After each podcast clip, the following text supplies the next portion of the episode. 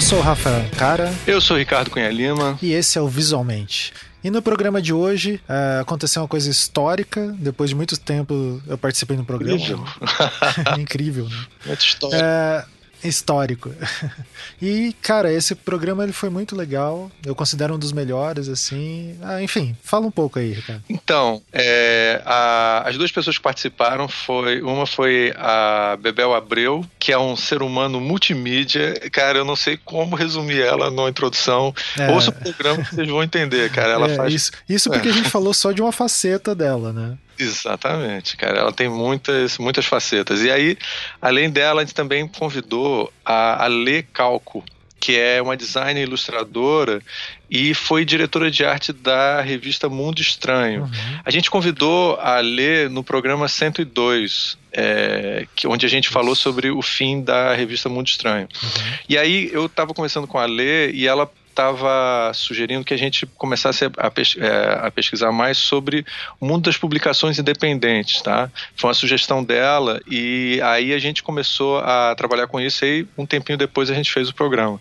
Então, assim, é para o pessoal entender um pouco o que está acontecendo agora nesse cenário das publicações independentes, onde as pessoas estão tendo oportunidade uhum. de fazer publicação sem ter que se preocupar com um editor um, é, ou uma, vamos dizer assim, uma estrutura tradicional de publicação. Isso, e é legal a gente pensar por isso, pela ótica do design, porque assim, se a gente pensar, né, tipo, a ah, produção de livro e etc., design editorial, tá tudo mudando, tudo meio acabando, tá mudando esse lugar simbólico.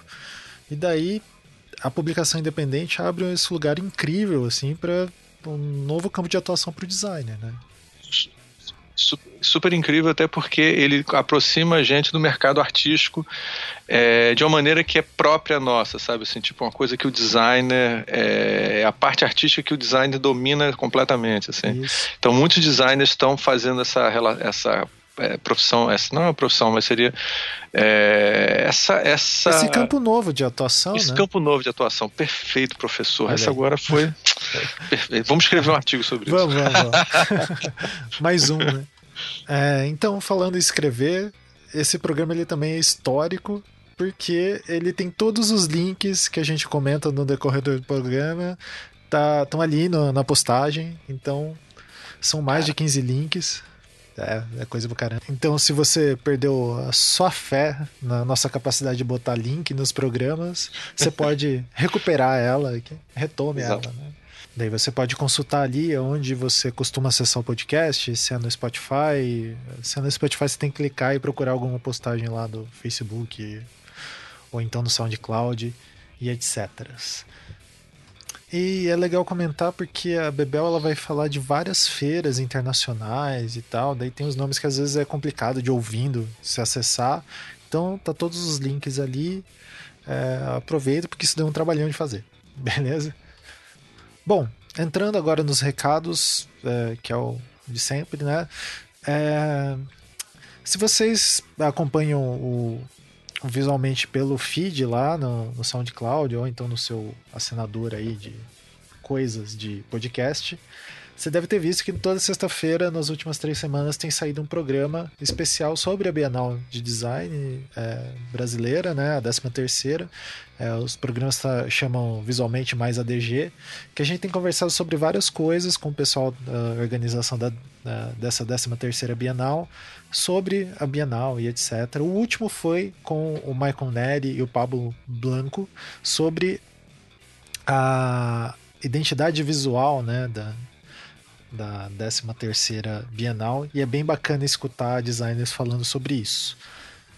Beleza? E daí o próximo recado é sobre o CID 2019 que vai acontecer em Belo Horizonte. Ricardo. Gente, é possível que eles. Assim, possível não. Tudo indica que vai vir o Nigel Holmes. O Nigel Holmes é o maior infografista Exatamente. do mundo. Isso que eu ia pedir para você comentar.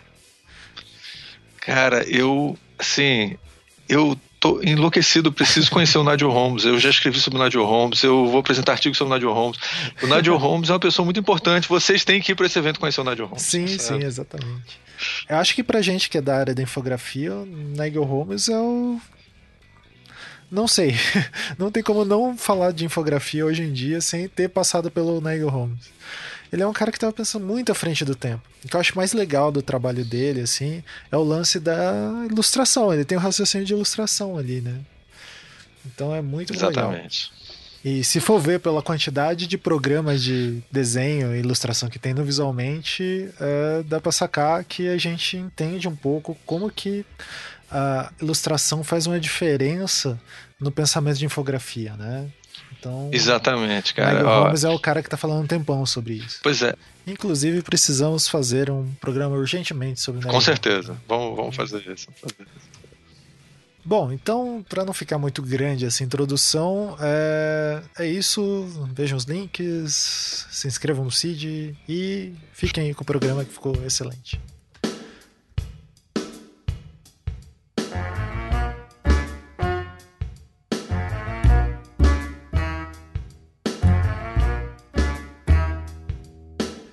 Este é o Visualmente, eu sou Ricardo Cunha Lima. Hoje o tema vai ser as publicações independentes. E para falar sobre isso, eu tenho aqui uma designer e uma arquiteta. A nossa arquiteta é a Bebel Abreu. Bebel, dá um oi pra gente. Olá, bom dia, boa tarde, boa noite. Eu sou Bebel Abreu e esta é a minha voz. ah, tá vendo? Eu odeio quando a gente fala isso. Eu Ele tá, tá influenciando as pessoas aí. eu sugeri, tá? E, gente, estamos de novo aqui a queridíssima Ale Calco. Olá, pessoal.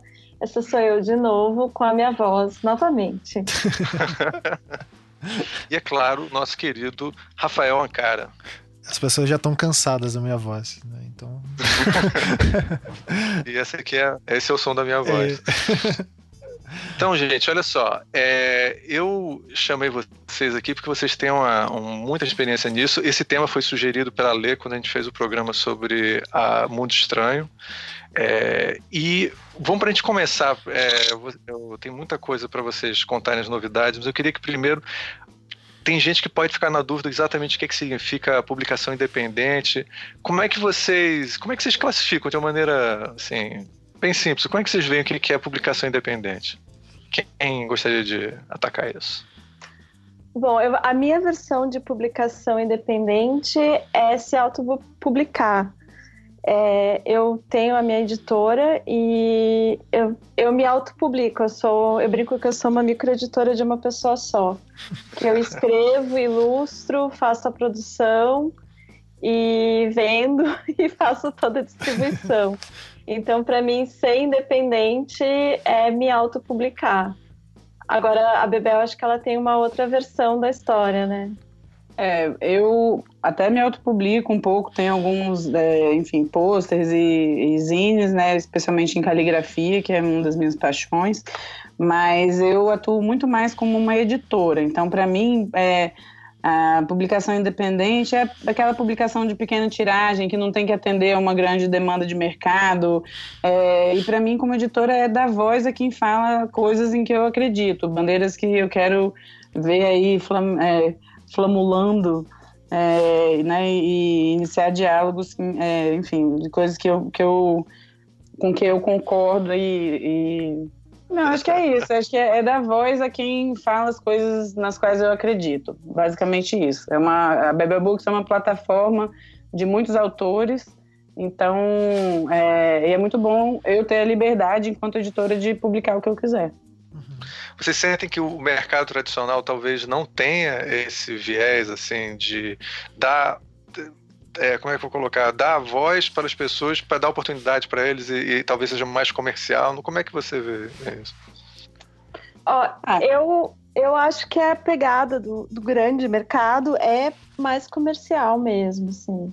E você tem as editoras que elas têm as suas é, os seus portfólios, as, as, as, publicações que elas abrangem, né, os temas que elas abrangem, e às vezes você, como, como quando está começando, é difícil ter espaço. Assim, eu, é, contando um pouco da minha experiência, do porquê que eu comecei a, a me autopublicar, foi porque eu tinha uma produção minha, eu fazia as coisas numa época em que a gente não tinha acesso a meios de reprodução tão fáceis assim como a gente tem hoje de fazer tiragens menores.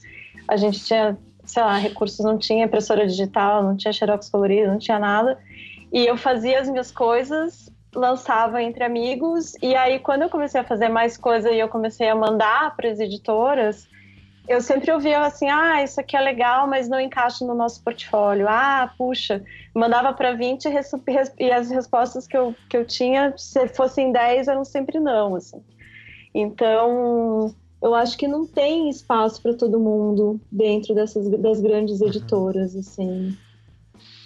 É, é, para mim, acho que é isso. É, os, um, as editoras do mainstream, né, já estabelecidas, elas, elas têm mais preocupações, elas têm que sustentar funcionário, elas têm obrigatoriamente que fazer essa conta inteira, eu acho. É, e as editoras independentes, elas arriscam muito mais, porque, é, sabe, eu acho que o risco, de uma certa maneira, é bem menor né? Você nunca vai tomar, um, você nunca vai se dar um super prejuízo, porque as, as publicações têm uma escala menor também. Uhum. E eu acho que é, para mim, assim, a diferença é, para mim o que é bom de ser uma editora independente é que eu posso de fato fazer o que eu quiser. Assim, eu sempre fui muito, é, muito independente, muito fazedora de coisas, né? Então é, eu consigo ter muita agilidade também. Acho que essa é uma grande diferença da, também da, das editoras independentes é a agilidade na decisão e na produção. Né? O mercado editorial é, tradicional, ele, geralmente você tem que publicar, tem que pensar muito antes, tem que fazer um grande planejamento, né? tem que fazer estudos de mercado, tem que fazer. É, acho que tem uma escala muito maior que transforma cada publicação, entendeu? Assim, numa, numa grande empreitada.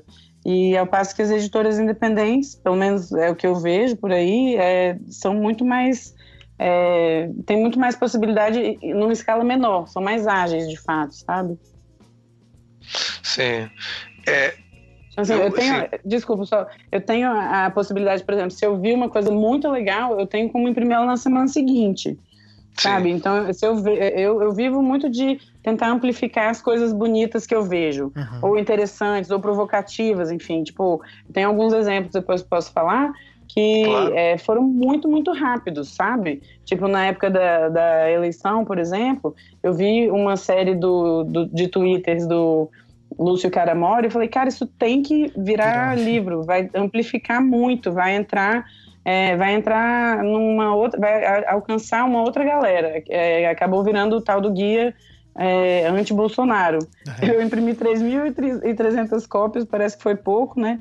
Realmente tinha que ter imprimido mais, não deu tão certo.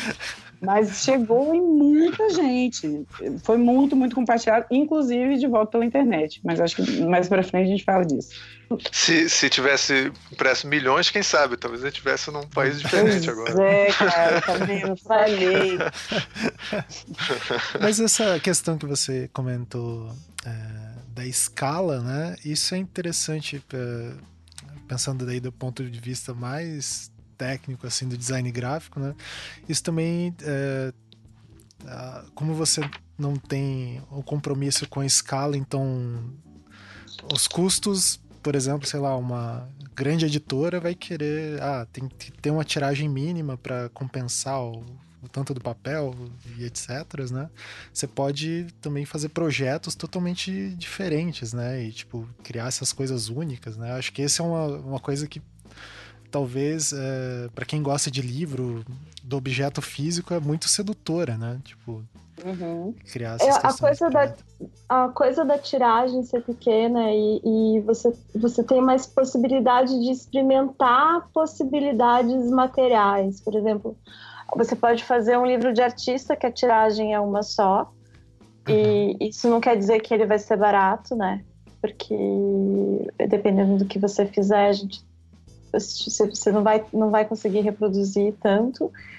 E, mas você também consegue experimentar muita coisa. Você, eu tenho, eu tenho essa coisa da, para mim como como auto, que, o meu trabalho autoral, eu tenho uma coisa que eu tenho uma necessidade grande de produzir, uma necessidade grande de fazer. Uhum. E eu tenho uma ansiedade de ver as coisas prontas, assim. Para mim, o ver pronto, assim, tem coisas que eu demoro muito tempo para fazer, assim. Eu tenho um livro que é que é o do cavalinho das dobras, que a história é uma história que veio um pouco rápida para mim, mas eu encontrar o processo dele físico, que é um livro cheio de dobra, que você vai desdobrando ele para contar cada capítulo, eu levei 10 anos para chegar nele. Mas ao mesmo tempo eu tenho livros que eu fiz em uma semana. Acho que a primeira publicação que eu fiz com a Bebel, que era tinha aqueles bots de Facebook. Alebot. Gente, Alebot.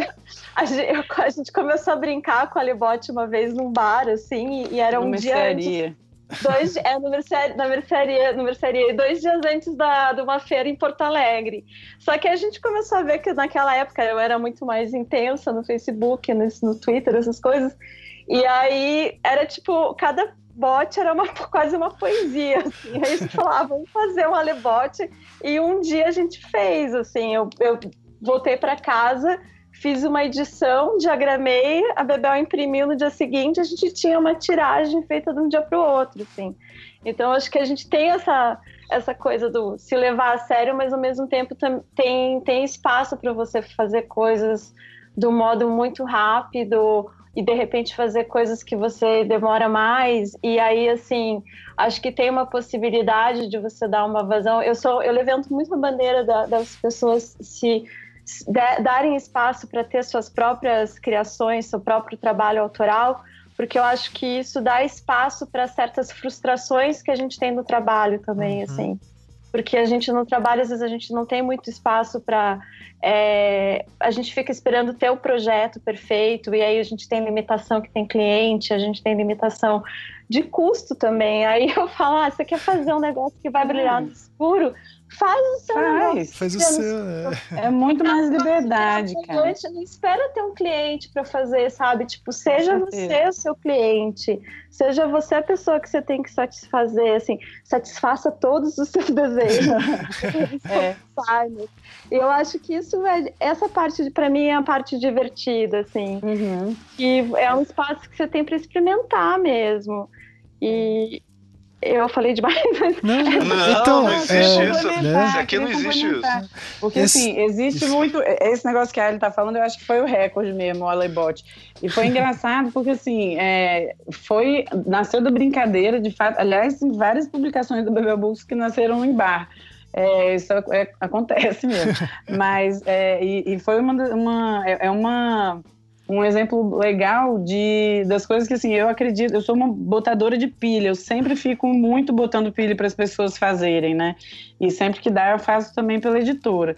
Agora isso que a Ali está falando que tem muita gente que quer fazer e fica né é, isso, justamente procurando alguém, ou procurando uma editora, né, ou tem uma obrigação com o cliente. Muitas pessoas procuram a gente para, é, principalmente a mim, porque tem né, a editora, ela, tem uma resposta fácil porque ela só publica coisas dela. Mas como eu publico de outrem, é, aí então muita gente vem me procurar com o original. E para mim é super difícil, porque eu detesto dizer não.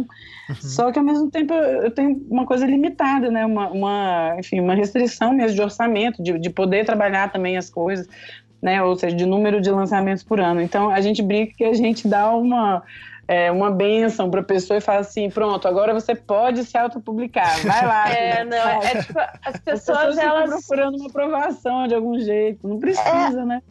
Elas acho que elas precisam ter uma autorização para fazer, assim, eu acho que quando eu comecei a ilustrar, eu tinha um pouco isso, porque eu era minha formação era designer. E aí, para quem não sabe um pouco da minha trajetória, eu morei em Curitiba e eu fiz design em Curitiba. E aí, quando eu terminei a faculdade, eu passei no curso Abril. E, e aí, fiz toda a minha carreira de, de, de parte editorial e de ilustração. Foi onde eu comecei e, ainda, e agora continuo com o meu trabalho no estúdio meu. Uhum. Mas é, no começo, quando eu era designer, e aí eu fui contratada na Abril, o Alceu, que era meu, dire... meu chefe, diretor de arte na Super na época, falou assim: ah, eu vou te contratar, mas é, você tem que me prometer que você nunca vai deixar de ilustrar. Aí eu olhei para ele e falei: ah, Alceu, mas eu não sou ilustradora né? Tipo, eu não tenho um certificado, um brevet de ilustradora. Daí ele ficou olhando pra minha cara, assim, né? tipo... Você o dia né? que você inventou isso? Aí eu achava que alguém tinha que me condecorar com uma espada. Bater a espada na cabeça, né? Agora você é, isso, assim, porque a gente tá tão acostumado a ser pautado que a hora que a gente tem que fazer uma coisa pela gente, a gente olha pro lado para ver se a gente pode, sabe? Tipo, ah, eu é. posso passar nessa grama aqui? Pode, uhum. tipo, é seu, sabe? Você pode fazer o que você quiser, você não precisa pedir autorização para ninguém. Então eu é. acho que as pessoas vêm com esse livro embaixo do braço com uma ideia tipo, ah, você quer publicar? E era o que eu fazia antes. Ah, se me publica. Quando eu parei olhar, por que, que eu não faço? Se eu acredito nas minhas coisas, quem melhor Sim. do que eu para fazer? É, e hoje tem muitos meios, na verdade, né? Você tem muitas possibilidades de fazer, desde gráfica rápida, dependendo do que você quer fazer, até risografia. É, enfim, até obviamente é, outros métodos mais roots, tipo Xerox mesmo, ou sei lá. Tem muitas possibilidades hoje em dia, né? Ferramentas e, e métodos de impressão, fora Sim. os antigos, né? Letterpress, que seja. Então tem, tem muitas possibilidades. A gente é, o que eu tento fazer quando as pessoas me procuram e, e 95% não é alguma coisa que eu publicaria, porque eu já tenho outras coisas na cabeça, mas é, eu geralmente me coloco à disposição para conversar sobre aquela publicação, tentar ajudar de alguma maneira, né, sei lá, falando formato gráfico, falando, enfim, dando dicas e tal, mas sempre incentivando a pessoa realmente a fazer.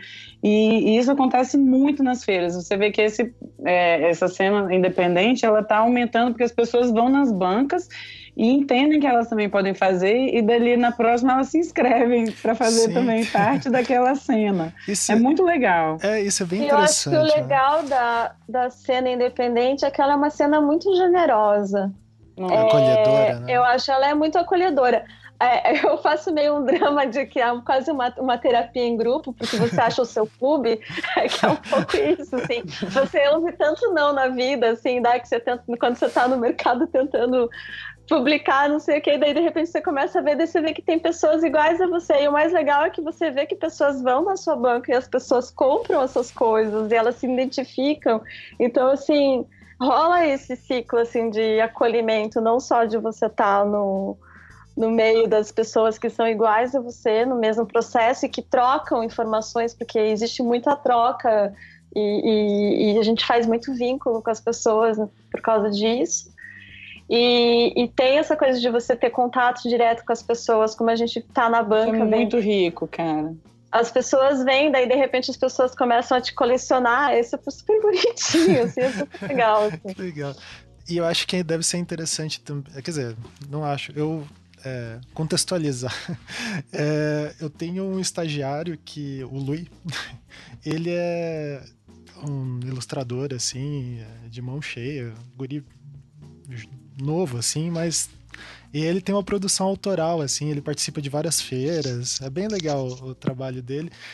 E é bacana ver quanto que é, várias coisas. Sempre que ele vai para uma feira que ele vai participar, ou então que ele vai visitar, quando ele volta, ele volta com algumas ideias novas, assim, tipo, isso é bem. É, é legal como que faz circular, né? Tipo, como é importante para os designers estar tá, tá atento a isso, assim, né? Tipo, como com certeza. Não só é no muito experimental. É. Claro, é, é, muito experimental, como a Ali estava falando, assim, você fica muito mais livre para justamente fazer o que você quiser.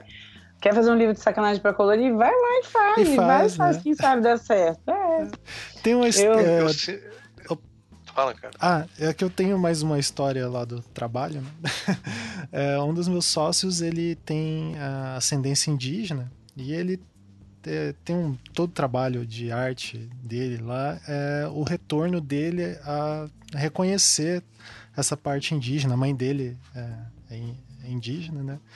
E quando pegou fogo lá o museu nacional é, é tristíssimo ele, é, ele recentemente tinha visitado e tinha visto um, uma borduna é uma é tipo uma arma da da tribo da mãe dele, assim, né? E aquilo mexeu muito com ele, ele ficou me mandando mensagem de noite, a gente conversa bastante sobre isso. E isso surgiu uma história, uma narrativa visual, daí a gente. Eu falei, cara, você precisa publicar isso, né? E daí foi legal que ele. que ele testou, assim, né? E fez um. de uma forma bem rápida, assim, né? Com os desenhos e. meio um xerox no papel amarelo. E daí ele distribuiu algumas dessas versões E daí depois ele falou: ah, não, eu quero fazer um livro em que todas as páginas são serigrafadas e é tudo é, vermelho no branco. Então é legal como ele soltou duas edições do mesmo material, né? E como que isso foi rápido, foi um processo muito rápido, assim, de criação e de autopublicação, que eu acho que se ele ficasse é, sei lá, mesmo que se fosse um edital, ele tentasse publicar como um livro de artista, ia demorar um tempão, né? E ele conseguiu resolver super rápido. Acho bem uhum. interessante essa mobilidade que tem, assim, da publicação independente, é um negócio que me fascina muito. É, mas é lindo mesmo. Pois é, uma coisa que eu achei interessante vocês estão falando que a gente, eu quando estava até pensando no programa, fiquei pensando muito na questão da liberdade, né?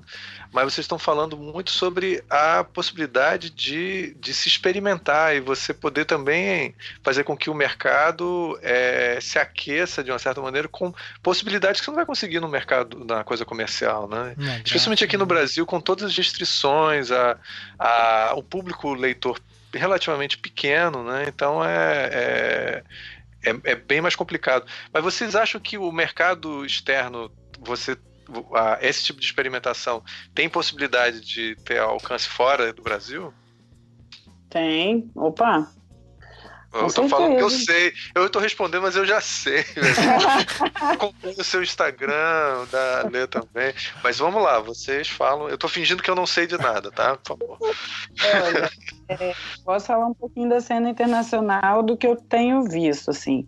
É, por conta de é, outros projetos, eu, eu acabo circulando bastante fora do país. Então, é, por exemplo, eu tive no México ano passado é, e participei meio que indiretamente, né, não tinha uma banca, mas levei bastante publicação é, para uma, uma feira chamada Paperworks. É, e teve uma aceitação super legal. Hoje em dia tem lá é, duas lojas que vendem, por exemplo, as minhas coisas. É, em Londres tem também um festival chamado El CAF, East London Comics and Arts Festival. É, eu fui pela terceira vez esse ano, já consegui uma vez trazer para cá é, a curadora do festival, mais uma artista também pelo British Council. É, então, assim, existe um espaço super legal. A gente fez uma banca, a Ali foi também pela segunda vez esse ano, a Bárbara uhum. Malagori, ah, a Bia Mello, o pessoal a gente da, eram da... corredores brasileiros. Era muito, muito legal. A gente estava com cinco bancas, levou também a, a publicação, a, o filme Impressão Minha, que foi feito é, muito lindo, é, uma, é um retrato maravilhoso de, na verdade, é um vídeo, é um filme de meia hora é, sobre a cena é, independente hoje. Fica a dica, daqui a pouco mais acho que vai ser liberado é, para o público, porque ele ainda está rodando né, em festivais e apresentações fechadas. Mas é, ele, ele entrevista né, oito personagens, eu acabei sendo uma delas, é, sobre essa cena. Então, de artista, editor, é, gente que organiza feiras e tal. É, então, assim, em Londres tem cinco lojas que vendem as minhas coisas, por exemplo. Eu acho que lá, inclusive, tem é, livrarias grandes que aceitam é, publicação independente, um pouco diferente daqui no Brasil. Não vejo ninguém da Saraiva, ninguém da, sei lá, da Blux, da, nem da livraria da Vila, não vejo nas feiras, assim. Hum. É, isso eu sinto falta. Eu acho que eles estão perdendo uma oportunidade um de né? negócio. Né? É. é. Eu sei que é Blux. coisa boa, assim. É, então. E rola, cara. As pessoas vendem muito. Tem um público para isso, sabe? Então, enfim. E, e, uma coisa que eu achei que legal também, já que está falando de, do cenário internacional, é, esse ano eu tive a honra de ser convidada é, pelo Michel Bouvet, que é um artista gráfico francês, para representar o Brasil é, numa exposição chamada Fiesta Gráfica é, é, da América Latina. Então, é, eram uns 26 artistas de nove países. Eu fui lá representando a cena independente brasileira é, junto com o Kiko Farcas e o Rico Lins, que foram por outros méritos, mas, foi, tipo, eu tava lá, entendeu, num, é, num museu maravilhoso, levando as publicações independentes brasileiras. E é claro que eu aproveitei para fazer minhas vendas lá. Então tem quatro lojas em Paris é, que estão com as publicações da Bebel Books. Todo lugar que eu vou, eu levo, gente. Eu virei essa pessoa. É horrível, mas... Fazendo contatos. Sempre. Eu virei uma caixeira viajante. E como é que vocês começaram? Como é que, como é que foi o, o início disso? Porque vocês, eu conheci, é, eu, é, eu, já, eu já falei no outro programa que eu sou fã da Lê há muitos anos, acompanhando os trabalhos dela na, na editora Abril. É, e não conheci por, assim, por azar, assim, os eventos por acaso não estavam na mesma hora. Mas a Bebel eu conhecia, melhor não dizer quanto tempo a gente já se conhece, né, Já faz um bom tempo. Um bom tempo, é. um bom um bom tempo, um tempo legal, assim. E aí, é, e foi nessa época também que eu tive contato com outro artista, quadrinista, que é o André Valente, que já tem, a gente já conseguiu chamar ele uma vez pro programa, assim, mas nunca mais de novo. André é muito... Ai, André Valente, gênio! gênio! É Vocês ainda vão ouvir muito falar deste nome, queridos ouvintes. André Valente, anote no seu caderninho. Ele é fantástico e ele agora voltou mais cabeçudo ainda de, da França, foi estudar história em quadrinho lá. Ele não voltou, querido, ele continua. Ele não voltou ainda não? Ele está ah, fazendo doutorado. Vixe, Esse danadinho. Tá... Eu vou contar rapidamente sobre o André Valente, porque ele fala, merece. Fala, fala. Ele merece. André ele não participa fazer... do programa, mas a gente fala. Vamos, vou fazer, vou fazer as honras. André Valente, meu querido, querido amigo e gênio. Esse cara é o cara mais inteligente que eu conheço, com certeza. Ele foi para a escola de é, escola superior de imagem ESE em Angoulême na França, que é a meca dos quadrinhos europeus. É, ele foi fazer mestrado lá e ele foi a segunda pessoa em 35 anos de escola a ganhar a maior nota, 20 de 20, primeiro estrangeiro. Caramba. Então, assim, ele, ele conseguiu conquistar, inclusive, os franceses, que são conhecidos por ser muito blazer. e, de fato, ele teve isso, então ele foi convidado a ficar lá para o doutorado, ele está dando aula na escola. Que maravilha, é, e, assim, ele é muito quieto, ele, ele não fala nada. gênio, cara. é, mas é porque ele não dá. Por que, que, ele não fala nada? Ele já é tímido e ele tem três filhos, gente. Ah, então ele sei. faz tudo isso estrangeiro Com três filhos. Só isso. Três crianças. E por isso que eu não falo, não consegue. Não dá tempo. Não dá tempo. É verdade, é verdade. Mas eu já visitei. Ele está bem, gente. Ele está bem. Ele está vivo. É, ele está vivo, mas realmente ele está meio recluso. Mas ele vai é. voltar, ele vai voltar ativo, vocês vão ver. Ah, eu quero muito, cara. Assim, é, eu chamo ele toda hora e eu nunca consigo. E eu sempre que eu vou em Brasília, eu visito ele, os filhos maravilhosos dele, a família maravilhosa, ele é incrível. E ele agora tá postando umas coisas muito interessantes. Gente. Eu vou botar o, o link pro Twitter dele e ele tá entrando em questões assim, alto nível discussão teórica sobre quadrinhos, assim. É, então o Twitter dele tá ficando assim muito bacana, assim, muito legal. Bem, então é, o André, muito tempo atrás, ele inclusive divulgou um pequeno manual de como fazer publicações independentes, as técnicas de impressão básica, né? Porque são técnicas que você pode às vezes fazer um pouco mais fundo do quintal, assim, né? Não sei se você lembra disso, Ale e, e eu é, lembro, sim. Bebel. É muito legal. Eu vou ver se eu desenterro e coloco aqui também para gente, para os ouvintes verem. Então conta pra gente, como é que vocês começaram? É, eu comecei é, há muito tempo atrás. É, em 97, 96, 97, eu escrevia poesia. E eu faço parte do cenário de literário de poesia de Curitiba dos anos 90. Ah, olha, e aí, naquela você, época... Você é curitibana, né? Sou curitibana. Tá vendo naquela... aí? Eu achei que ela era paulista. Não, eu moro tá aqui vendo? desde é. 2000. Ah. E aí, naquela época, tinha um lugar que era da Fundação Cultural, que eu acho que foi retomado agora, se não me engano, que era a Feira do Poeta. Que a gente. É, eles tinham uma coisa muito legal, que eles davam espaço para você imprimir o seu poema. Naquela época que só tinha Xerox, eles tinham uma máquina de tipografia que fazia impressão. Então eles montavam, eles, eles é, montavam o seu poema Aí fazia uma tiragem de 100 panfletos para você panfletar por ali no domingo, que, tinha, que tem a feira, que acontece a feira hippie ali no Largo da Ordem. E aí a gente fazia, eu comecei publicando minhas, meus livros de poesia nessa época. Só que como eu já era designer, já fazia design naquela época, eu, faz, eu tinha feito Cefet, desenho industrial, Então eu já fazia as coisas e estava começando a faculdade, eu já fazia as coisas tipo de um jeito que eu não queria que elas fossem só um livro, assim. Então eu tinha um livro que ele, ele era era tipo eu e o meu pessoal que a gente tinha meu esse grupo de poesia, a gente fez um cada um lançou um livro que chamava Manual de Ver Nuvens. E aí, é, o meu era um, um, bloquinho, ele era quatro bloquinhos, e aí cada bloquinho ele tinha uma colagem, que um era uma chave, um era um band-aid, um era um algodão colado com fita crepe. Então, assim, daí cada um tinha uma ilustração dentro, e aí eu, eu, é, ele era um lettering todo feito na mão.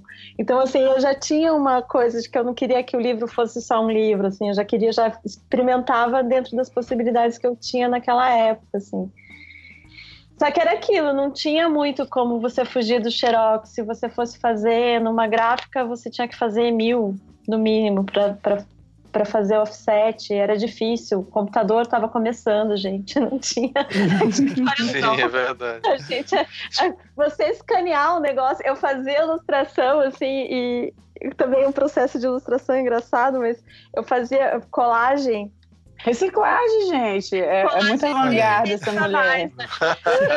Colagens tridimensionais. Aí eu lembro que eu chegava assim, não tinha scanner em casa, era uma coisa muito cara, máquina fotográfica, filme, essas coisas todas.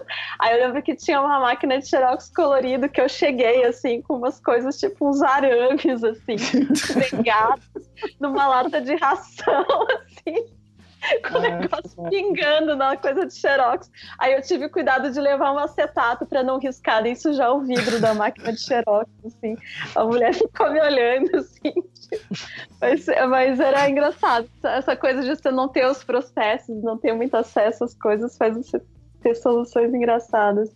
Mas então eu, eu me autopublico desde, desde aquela época, assim. Então eu, em 97 eu lancei esse livro, eu já tinha lançado uns dois ou três meio fanzines, meio caderninhos diferentes. Daí quando eu mudei para São Paulo em 2002, eu lancei um livro de poesia, que daí eu imprimi em offset, tenho ele até hoje. Porque eu tive que imprimir mil, né? Nossa, Ai, caramba. Eu tenho é, até hoje uns vintage perdidos aqui em casa. Um só, só, desculpa te interromper, isso eu quero. É, tem um amigo meu também, que é o Adriano Mota, que também fez um livrinho dele, cara, e ele tinha milhares de livros, porque você, não, você só podia publicar. Em offset você tem que publicar no mínimo mil, né? Então é, é muito louco isso, cara. Assim, é a limitação antigamente. Não, e aí você tem que gostar muito do seu trabalho e acreditar muito que você, vai, vai ter que ah, Ele só não vai pagar seu aluguel, né? Pagar o aluguel com você, mas ele vai dividir o apartamento. É, mas ele pode virar móveis, né? É. Pode é. Sim, sim, claro. centro, sofá. Tem um amigo que fez um sofá de caixa de livro. Melhorar a ergonomia, né? Subir é uma maravilha. Mas esse, esse lance da, da tiragem é um desafio, assim. Eu acho que eu encontrei minha fórmula. Tem uma, é, uma gráfica pequenininha perto do, do escritório chama Copy7. É, para funcionar, você tem que ter um acompanhamento bem presente lá. Mas eu adoro, porque eles têm uma máquina de uma cor de offset, que imprime Super A3, e obviamente o Dalmo, que é o, o, impressor, ele faz, chega na cor especial, não tem essa de Pantone, não. Você fala assim, Dalmo, quero esta cor. Aí ele faz igual. ele prepara ali. É, é prepara. Ele sempre certinho. E, e aí eu fico. É uma gráfica que, assim, faz muita coisa rápida, tipo, até comanda de restaurante, sabe? Eu fico tentando extrair o melhor ali, mas eles conseguem me entregar uma, é, uma tiragem que não é gigante, é, num preço legal, sabe? Então eu, eu acho que eu consegui chegar na minha forma, assim. Ah, muito bom. É, aí em, em São Paulo tem alguns espaços, né, que tem esses sei lá, por exemplo, que permite essas experimentações. Uma vez eu tava aí, o meu primo me levou num lugar chamado Parquinho Gráficos. Não sei se vocês conhecem. Nunca fui. É um. É, ele fica na casa do povo. É, e daí sim, lá. Sim, sim. O pessoal, acho que te, eles têm vários. É, métodos de impressão lá. Tem. É, tem uma máquina de xerox, tem uns tipos de, de letterpress, tem um mimeógrafo, tem essas coisas, e daí eles têm produzido umas coisas muito interessantes, assim. E, é, e daí é legal pensar, né? Tipo, como que a, essa questão também ajuda a gente a resgatar alguns processos antigos, né? De que a galera não liga mais e, e, como a tiragem é pequena, você pode botar de novo é, ele na rua, né? Tipo, usar a letra 7. Esses dias eu vi um, uhum. um guri que ele fez um, um, caderninho com letra 7, assim, eu achei bem, bem bacana. É, eu já fiz também. É, e tem uma editora é, chamada Quelônio que é, tem o próprio parquinho gráfico de coisas de é, impressão, tem uma linotipo, faz um clichê, faz umas coisas lindas, lindas, lindas. Eles beijo, Bruno, beijo, Silvia, muito lindo. É maravilhoso, nossa mãe, recomendo. E volta meia eles fazem, eles sempre convidam para ir lá e tal. Não sei como que funciona para imprimir, mas eu acredito que seja possível. Uhum. Mas faltou eu falar de onde, como eu comecei, vou falar. Isso, Isso por favor. É, eu, em 2012, dois, não, em 2010, eu fiz uma viagem para Nova York. É, e no começo de 2012 eu fui editar as fotos, eu tinha feito um abecedário. É, enfim, fui colecionando fotos das letras na rua, assim. E, então eu fiz um livrinho chamado ABC Eniflo, né, ABC New York, e aí ficou muito fofinho. Era um livro pequenininho, assim, só que era uma, um leporello, uma, uma concertina. É, então era um alfabeto inteiro, é, todo dobradinho, né, impresso é, nessas plotters de rolo. E então ele tem assim 1,10m quase, sei lá, por 5 centímetros de altura, 6 centímetros. Então, eu lembro que eu não sou designer gráfica, aí voltando no termo, então para mim eu lembro que foi é, assim, eu demorei para fazer, eu botei bastante energia assim no negócio. E deu tanto trabalho que no final eu falei assim: ah, não, tem que ter uma editora, gente. É um livro. Isso aqui é um livro. É pequeno, mas é um livro. E talvez pela influência né, de ter feito isso nos Estados Unidos, é, e por, por, ser um livro sobre Nova York, eu acabei colocando Bebel Books. Achei que o nome era sonoro, é, achei divertido, eu mesmo fiz a marca. É, e aí então, né, primeiro primeiro livro da Bebel Books foi esse. É, em 2012 mesmo, eu conheci então, assim, a editora nasceu aí, mas era meio piada, na verdade, né? Só porque realmente tinha dado esse trabalho. Mas nessa mesma época eu conheci uma pessoa que estava começando a querer fazer uma feira de publicações independentes, a Bia. É, e aí a gente foi apresentado por uma amiga Camila que falou, sabe aquelas pessoas que falam, você tem que conhecer fulano. e aí eu conheci a Bia e ela estava procurando esse lugar para fazer uma feira. E na época eu estava conversando muito com o pessoal do MIS, com o Marcelo, belíssimo. E aí eu apresentei os dois e dali nasceu a feira plana. É, então, por muito tempo eles me chamavam de Dinda, coisa muito fofinha. e aí, então, eu, é, falei, a Bia falou: Olha, agora vai ter a feira, agora você tem que ter uma banca. Aí eu falei: Epa, e aí? Eu só tinha um livro. e aí, tanto a Bebel Books nasceu nesse primeiro ano da plana é, como uma plataforma, assim. Até o modelo era tipo, traga seu livro, mandei a marca para todo mundo, porque né, tinha que ter uma, uma coesão, mínima coesão ali. Um e, selo um selo. Então, a Ali, por exemplo, publicou o, o Amarelo nessa, nessa feira, o Raoni Madalena, o Oga Mendonça, é, a Babi Brasileiro. Então, começou com essa plataforma mesmo, juntando gente. O pessoal dividia, ajudava na mesinha, enfim, foi um modelo que começou. Quando teve o segundo ano, eu já quis é, também acontecer algumas publicações assim, mas eu já comecei a também eu pautar as pessoas, eu procurar as pessoas, eu sugerir assuntos, é, e até que no terceiro ano foi de fato coisas mais que é, livros que eu, eu sempre propunha. Apesar de que volta e meia algum amigo chega com alguma coisa maravilhosa e obviamente eu publico. Mas então o modelo de negócio mudou um pouco. Mas o começo foi assim, foi um, um começo bastante coletivo e, de fato, assim, a gente depois, quase 80 livros depois, é, mudou o modelo, mas continua sendo uma editora de muita gente. É, o meu processo, na verdade, assim, que eu, eu parei ali em 2000 contando, mas aí, assim, eu parei de publicar um tempo por conta desse pro problema da tiragem mesmo, de que eu fiquei Ah, eu fiquei meio frustrada de ter que imprimir mil livros e da sensação de que você não consegue. não consegue ficar, não, não fica sustentável a né? brincadeira. Né?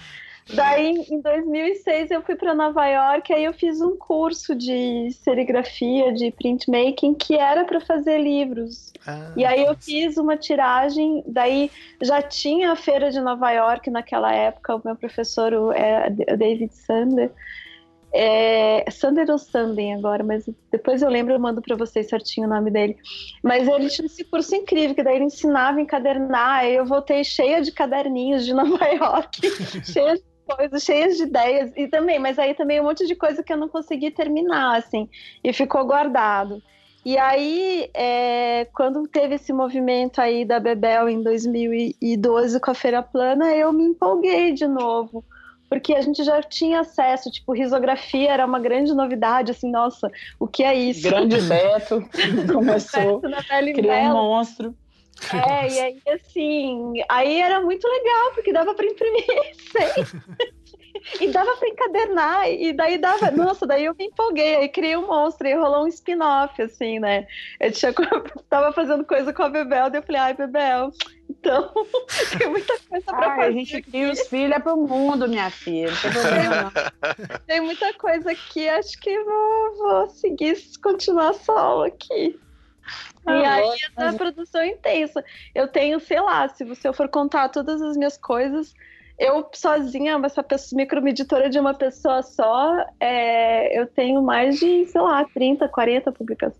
Caramba. É muita coisa. É, eu, muita coisa. eu tenho uma mesa que enche coisa, assim. Então é uma produção intensa mesmo. Uhum. Então. É, é, uma coisa que eu, que eu. Eh, agora é um tema que não estava exatamente na pauta, mas eu achei interessante. Quando a gente começou o programa, a gente ficou na discussão. Será que a gente, será que a gente chama a Bebel de designer ou chama ela de arquiteto? Eu acabei chamando de arquiteto. Mas assim, você o tipo, esse cenário, ele parece tirar de, é, de lado essas classificações muito restritas, porque aí a gente fica, não, porque um arquiteto é designer, mas, não, mas na realidade você, eu me lembro quando eu te conheci, Bebel, você já estava trabalhando há muito tempo com caligrafia, você criou seu próprio logo, você tá, você tem feito trabalho de gestão na área de design há muitos anos e tem tido muito sucesso com isso. Você, uhum. inclusive, virou. É, só fazer um pouco de propaganda aqui. Você fez, virou referência nas, nas exposições de design, Sim. tanto em São Paulo quanto no Rio. É, de uma certa maneira, assim, esse cenário ele, ele traz esse designer, artista que não está dentro do cenário. Você vê dessa maneira na, na tua experiência? Veja. É desse perfil clássico, assim. Ah, eu não fiz o curso de design gráfico, mas. É não, mas não faz mal. É, eu, eu sempre, se eu fosse escolher uma palavra é, para me definir, seria uma pessoa, uma fazedora. Eu sou uma realizadora, assim, nata. É, é minha, minha grande, meu grande desejo é sempre fazer. Uhum. fazer, produzir, é, enfim, eu brinco que é botar pilha nas pessoas. Eu tenho muitas publicar, assim, eu tenho muita é, a situação de publicar o primeiro livro de alguém que já trabalha, por exemplo, com fotografia há 15 anos, que nunca tinha feito um livro seu, uhum. ou sabe, é, ou ilustradores que nunca tinham publicado coisas que eles mesmos queriam. Então, assim, eu tenho isso de fazer. É, minha mãe conta uma história quando eu era criança, eu ia para o curso lá de artes na Aliança Francesa, lá em Brasília, é, e assim, era curso de arte, era um ateliê livre, então às vezes tinha aula de desenho, às vezes tinha aula de cerâmica, às vezes tinha aula de dança, de teatro. E eu ficava muito puta, muito criancinha, quando tinha é, aula de teatro e dança, por exemplo, porque eu queria fazer um negócio, queria levar para casa um produtinho, uma coisa que eu fiz. Então, uma medalhinha. É, mas era assim, é coisa da realização mesmo, assim, eu sempre tive isso muito, muito forte. E, e, é uma coisa que não é só minha, é uma coisa que eu, eu quero realizar coisas também dos outros, entende? Tipo, então, isso é, eu acho que é uma coisa muito bacana é, de ver, por exemplo, quando teve essa exposição de Paris, a minha alegria é que eu levei muita gente junto, sabe? Todos os autores que estavam ali com seus livros também estavam lá de uma certa maneira, entendeu? Uhum. E isso foi muito celebrado. Para mim, a Bebel Books é uma festa. Eu, última, é assim, recentemente tive um autor que é, tava meio difícil, assim, de conversar. E, e aí eu falei, cara, não, não dá pra vir aqui no meu mundinho, na Bebelândia, falar, entendeu? Porque carrega pra mim, filhão. Não tem como, tem, tem que ser legal, isso aqui é uma festa. Este é o mundo. Eu lembro que na época da eleição eu ficava assim, gente, daqui a pouco eu vou fundar meu país, Bebelândia. E os Bebelândias podem vir e vamos fazer uma bandeira que só vai ter coisas legais. É, eu tenho muito isso da celebração. Mas voltando para a sua pergunta, eu acho Nossa, que. Se você sim. montar esse mundo, você, você diz pra gente onde é que fica. Pois é, tá, um foda, vídeo tá difícil. Vai, Tá muito vai ter difícil. boa comida, boa. Mas assim, cara, é, acho que sim, é, de novo, essa cena é super generosa, ela abraça todo mundo. Quem quiser, pode vir, sabe? Eu acho que quem quiser fazer um livro, tem livro que não precisa nem de grampo, gente. É só. Tem, tem dobras que não precisam nem, Nem de- nem de linha.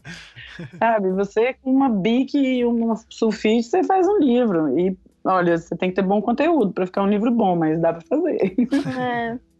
Muito bom. Tem, tem uma outra coisa que, eu, que tá conectado com isso, que eu fiquei pensando também, que é o seguinte: há um tempo atrás teve um, um, um ilustrador é, que vocês conhecem provavelmente bem, que é o Daniel Bueno, e ele começou a levantar a questão de que a gente estava num, nesse. Essa coisa que a Lê tá falando. Que é essa ah, será que eu sou ilustrador? Será que eu não sou ilustrador? Será que meu trabalho é adequado para isso? Porque a gente vê muito nas publicações é, oficiais assim, ah, aquele cara que que é o mestre do guache, ou outro cara que é mestre da pintura digital, etc.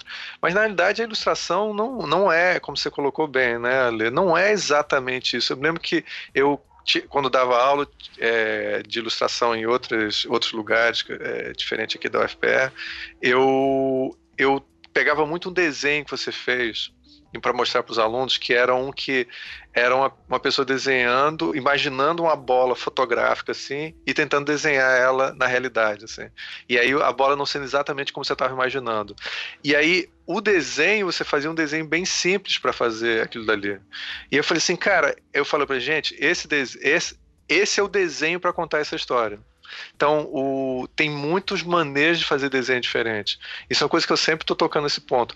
Você sente que nesse, nesse cenário vo- você tem as pessoas têm mais liberdade para encontrar uma voz no desenho?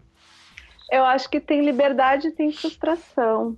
Porque tem, tem, tem a expectativa e tem a realidade, né? Sabe aqueles memes da expectativa e realidade? Sim, Tem muito isso, assim, às vezes acontece comigo isso. Eu acho que a coisa do, do caminho da linguagem, a gente tem vários caminhos para você resolver uma ideia, né?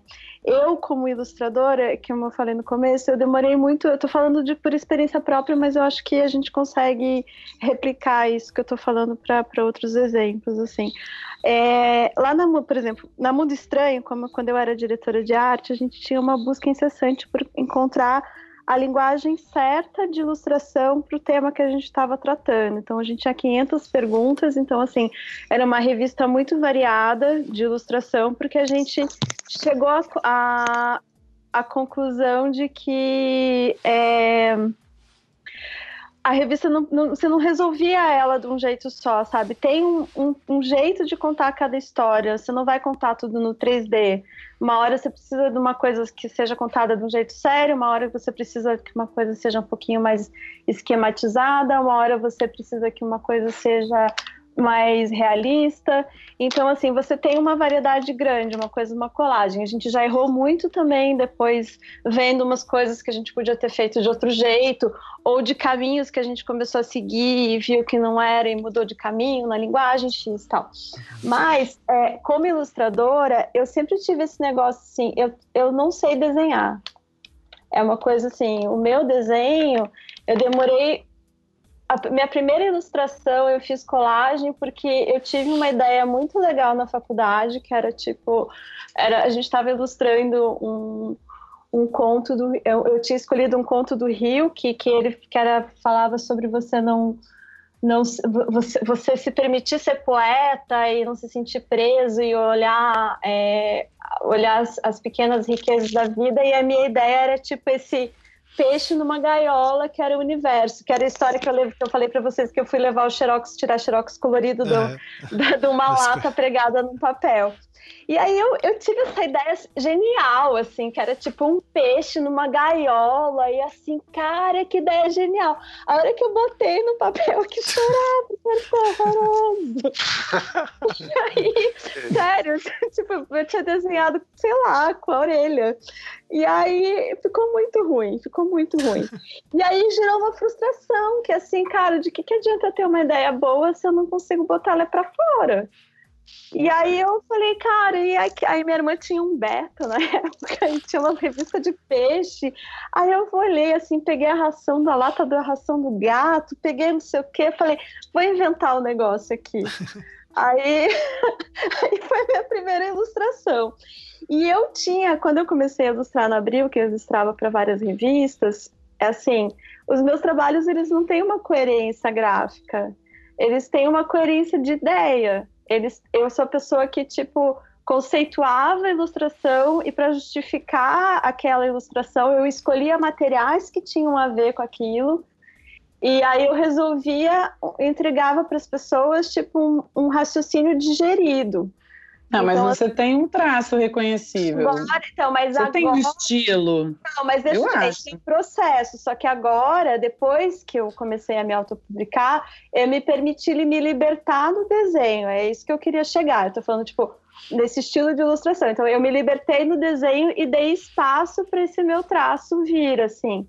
Que é exatamente, eu acho que por eu estar me expondo tanto como uma publicação, que eu me deixei esse meu traço vir. Uhum. E aí agora hoje eu sou pautada para fazer esse traço, então é um caminho. Então essa coisa é, eu também não sou só uma ilustradora, porque eu também sou escritora, sabe? Então assim, eu acho que, que é, essas a Bebel como arquiteta, como produtora, essas coisas elas vão se sobrepondo e vão e, e elas estão todo o trabalho que você entregar não é uma coisa assim, ah, o seu projeto de ilustração não vai ser só um projeto de ilustração, mas tem o teu lado designer, tem o teu lado editor, tem os teus 20 anos trabalhando em tal lugar, tem todas as tuas experiências, então assim, é, essa coisa do que define um ilustrador, essa coisa do estilo, e eu me perdi muito agora. Não, não, mas ó, uma coisa que eu tá tô, ótimo. eu não, eu não, é, não, tá fantástico. Uma coisa que eu queria é, colocar é o seguinte: você não acha que você ser uma escritora faz com que, e você ser uma ilustradora também, faz com que você crie um tipo de produto que não. Você foi uma, uma, é, uma editora de arte que foi uma referência por, é, quando você estava na Abril, pelo menos quando eu acompanhava mais seu trabalho, e, é, e aí você tinha muito que ser diretora de arte, você pegava o conteúdo, você encontrava a linguagem adequada, você contou super bem esse processo, que inclusive para os alunos aí, tiver aluno, aluno design ouvindo, é, isso você tem que ser um mestre nesse tipo de coisa, mas você poder publicar seu próprio conteúdo como autor e depois você poder é, fazer, diagramar ele, desenhar ele, tudo, você acha que não tem uma outra, outra intimidade intimidade no processo? Tem. Tem, e eu acho que tem uma coisa assim, e, e tem, eu acho que tem dois lados, assim. Tem a intimidade e tem às vezes você tem um perigo de você estar às vezes tão imerso no processo, e agora eu estou falando como publicação, assim, uhum, como Sim. publicadora, que às vezes você pula etapas e não explica coisas para as pessoas. E aí eu, eu, eu, comecei a ver isso muito assim no meu trabalho, porque tipo, eu brinco que o meu trabalho é autobiográfico, e aí todas as minhas coisas, elas vêm de questões pessoais, toda a minha produção vem de questão pessoal. E eu comecei a entender, acho que indo nas feiras, indo feira fora, que às vezes eu resolvia as histórias e que faltava dar umas, umas explicações para as pessoas entenderem do que, que eu estava falando, para elas se contextualizarem. Então, assim, é, é, legal porque você tem um espaço de ser muito autoral e é muita liberdade, mas às vezes você corre um risco de você, quando você se autopublica e não tem um papel do editor, como no caso a Bebel, acho que deve ter essa troca com os autores dela. Às vezes eu vejo que eu tô tão imersa na minha própria piada que às vezes eu esqueço de explicar para outra pessoa do que, que eu tô rindo. Então, então é, é, é, um, é, um, risco que você corre, mas também é um risco que no exercício, depois de um tempo, você começa a entender, ah, acho que podia, sabe aquela coisa sobre o ilustrador, você não adianta, você não vai junto com o teu desenho, então as pessoas... É. vão ter milhares de leituras, mas às Pois vezes. É, mas essa que é a riqueza, não é? Das pessoas. Mas- Desculpa te interromper, mas é, as pessoas também completam a mensagem. É, a beleza do, da leitura é essa também, eu acho. Né, que a pessoa completa, porque você diz uma coisa, só que é, muitas vezes ela vai bater diferente para cada uma das pessoas que leem, não? É, sim, mas às poesia, dizer assim. dar uma introdução, sabe? No, no contextualizar um pouquinho. Acho que, que, que acho que às vezes é legal esse exercício de você fazer quando você está muito muito imerso no seu processo. Sim, tem Uhum. que você não pode mastigar tudo e fazer legenda, tipo, é, legenda pra, tipo, legendar tudo, né? Tem que contar, eu tento pelo menos contar outras histórias no desenho, assim. O Uhum. texto complementa o desenho, mas tem coisas que eu tô ali escondendo no desenho que, tipo, é vai de quem pegar, assim, ou É. vai de como bater. Uhum. Eu tento, né, como um processo de edição, geralmente é, eu converso muito com os autores sobre projeto gráfico, sobre formato, sobre papel, quantidade de cores, né, é, coisas assim. Mas é, a maioria das vezes, como eu trabalho também com artistas que já têm uma certa experiência, é, quando eu recebo o material, é, meio que já está pronto, assim. né. teve é, eu agora estou fazendo o livro do Kiko, por exemplo, o Kiko Farcas, né? Vai ser um grande projeto para a gente esse ano. Ele está comemorando 30 anos da máquina, né? 30 anos de carreira. Então ele me convidou para fazer esse livro. É uma honra, uma alegria para mim muito grande. A gente vai lançar agora dia é, 3 na Tijuana e dia 10 no, na Galeria Milan. Mas assim, ele é, foi um processo super rico.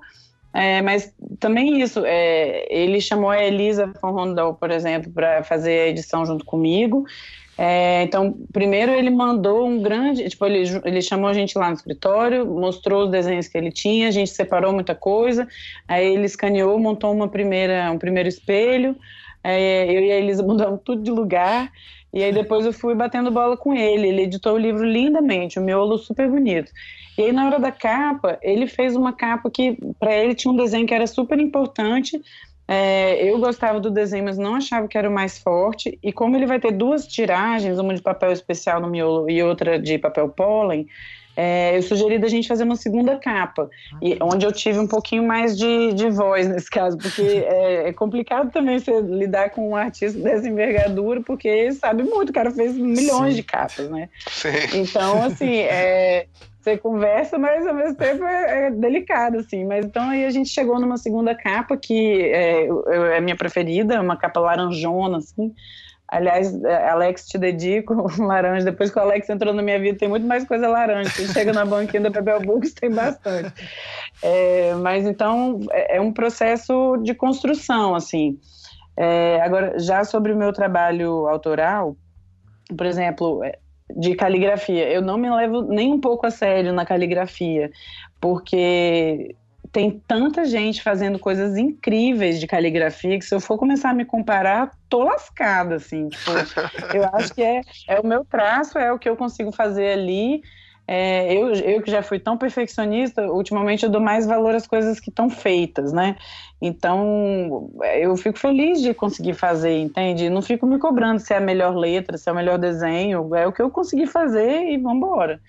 Mas, Né, então- mas Bebel, desculpa só te interromper, mas você não acha que é, essa, essa cultura de, por exemplo, a gente chega no Instagram do cara que faz aquele, meu Deus do céu, aquela grafia de 20 anos, de sei lá o que.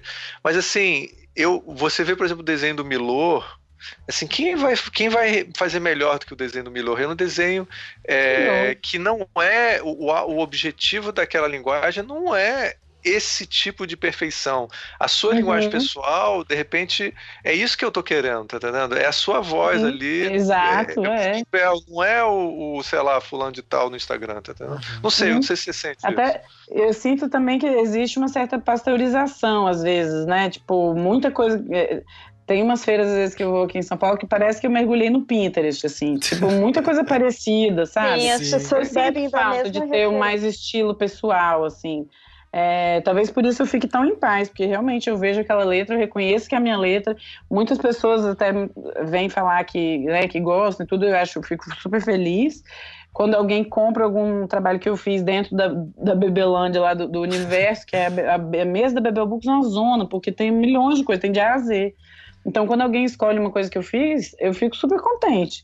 Mas, entendeu? Tipo, também não me cobro muito de ser assim, né? Oh, nossa, que incrível, sei lá. Eu fico feliz de fazer. Eu acho que, que isso que a Bebel tocou num ponto que eu acho que é legal falar na nossa coisa de publicação independente, que é assim, a gente é muito dessa bandeira do pronto é ótimo. Porque a gente fica numa aflição, cara, você fica, a gente fica numa ansiedade que a gente quer que aquilo seja perfeito, do jeito perfeito, não sei o que, cara, não vai ser. Eu perdi Entendeu? isso, já tem um tempo. Porque se você fica. Porque, porque tem isso, assim, se você fica cozinhando aquele caldo ali, às vezes você vai ficar, tipo, cinco anos pensando numa mesma ideia, tipo, não, bota isso para fora, depois você arruma. Eu tenho feito muito isso, às vezes, tipo, a minha primeira tiragem tem um monte de coisa para arrumar que eu vou arrumar na segunda, mas eu preciso fazer aquele negócio, preciso colocar na rua.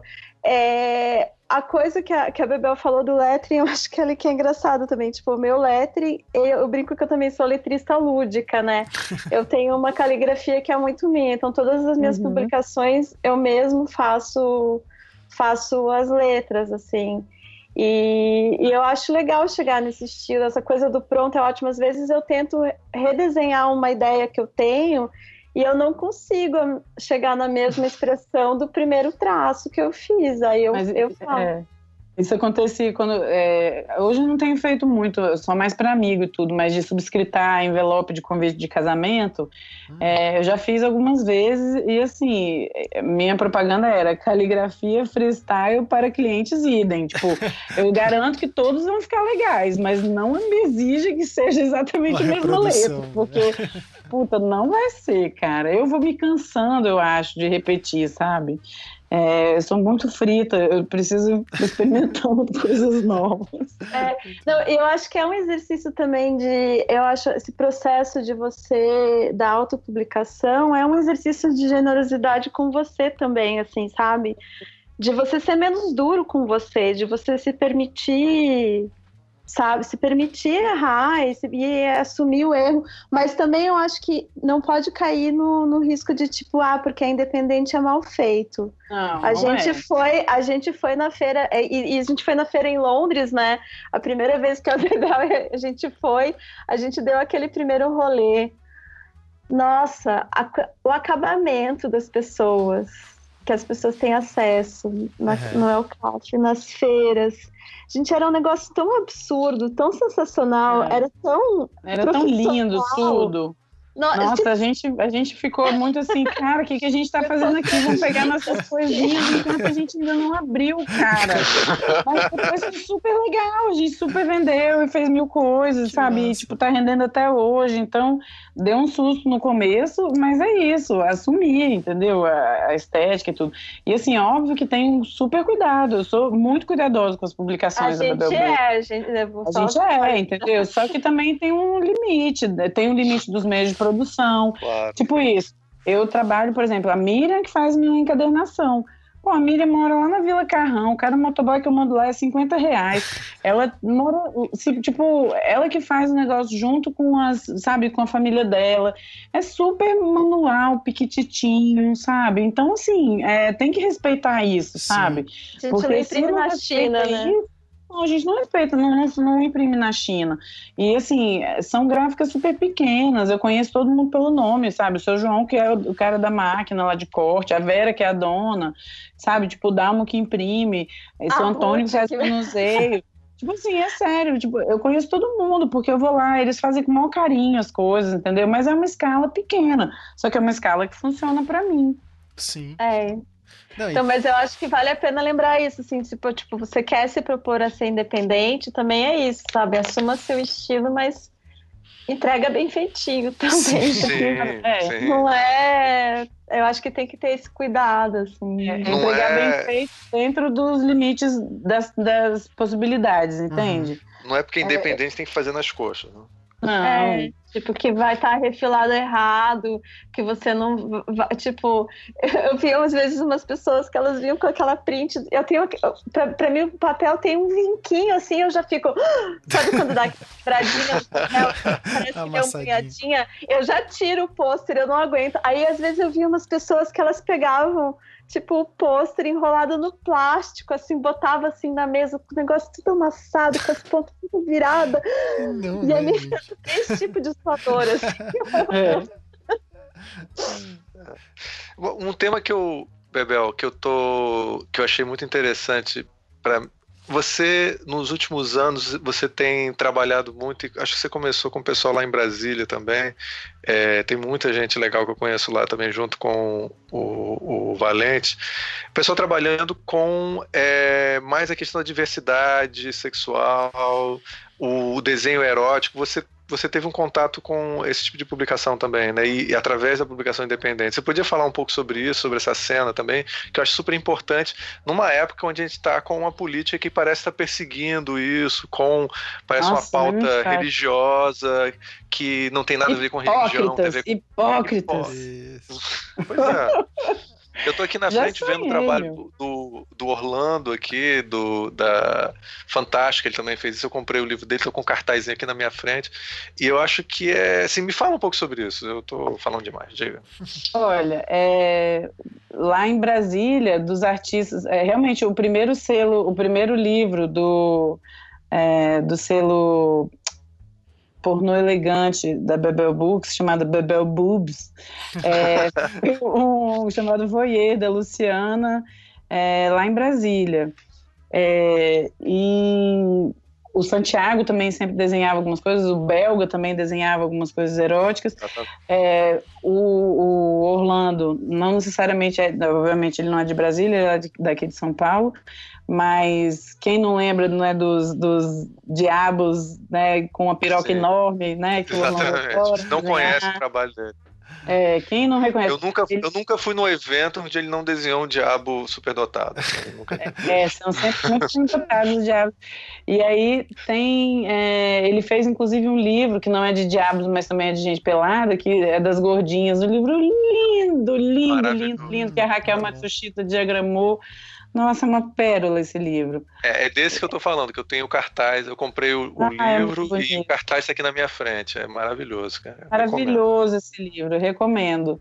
É, mas eu acho que até se desenha pouco, pouca coisa erótica. Eu, eu, vejo poucas coisas, assim. Óbvio que tem alguns quadrinhos, né? Nossa, o Manara tá aí, o Benício, Sensual Sem Ser Vulgar, né? Fez tantas capas de pocketbooks, enfim é, com suas mulheres incríveis. A gente até fez uma exposição que rodou, foi até aí para o Recife, inclusive. É, eu acho que existe, é, no fim das contas, eu acredito até pouca coisa erótica. É, eu tenho feito bastante coisa pela Bebel Books, quer dizer, bastante, sei lá, dos 80 livros que eu publiquei, 15, 20 no máximo são eróticos. Talvez não chega a um quarto, não, da produção.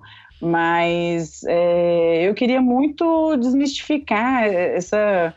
É, eu queria, eu queria muito que, que o corpo fosse uma coisa mais naturalizada, o corpo nu, é, o sexo, enfim. É, quando eu fiz o Suruba para Colorir, que eu acho que foi o livro que mais. que ficou mais famoso, minha mãe ficou muito preocupada. Falou: ai, minha filha, você vai ser conhecido, você, você vai ser conhecido como Rainha da Suruba. Eu falei: que isso, mãe? Eu não, não foi eu que desenhei. Ela, ela, me fez tirar meu nome, cara, do, do, do da segunda edição. É, o primeiro eu assinava Bebel Abreu, editora, no fim a editora. Porque ela ficou com medo de perseguição. O André tinha falado o negócio do Edir Macedo, tem é, uma das frases lá que ele, ele fala, é, também ficaram com medo de eu, de eu ser perseguida. Pô, não aconteceu, mas nessa, nesse novo governo desgraçado aí, é, eu já sonhei, gente, de ser presa, Sim. que os guardinhas vinham e falavam, a senhora está presa por distribuir Subversão, obscenidade subversiva.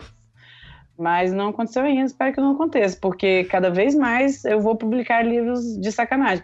Inclusive, publicamos um agora, recentemente, chamado O Jardim, O Jardim, ele é o livro da exposição homônima. É, a gente trouxe um artista chamado Rodrigues, do México, onde ele trouxe 10 telas a óleo é, feitas, é, inspiradas no Jardim das Delícias Terrenas, do Hieronymus Bosch. Uhum. Vocês conhecem sim, esse sim, trabalho, gente?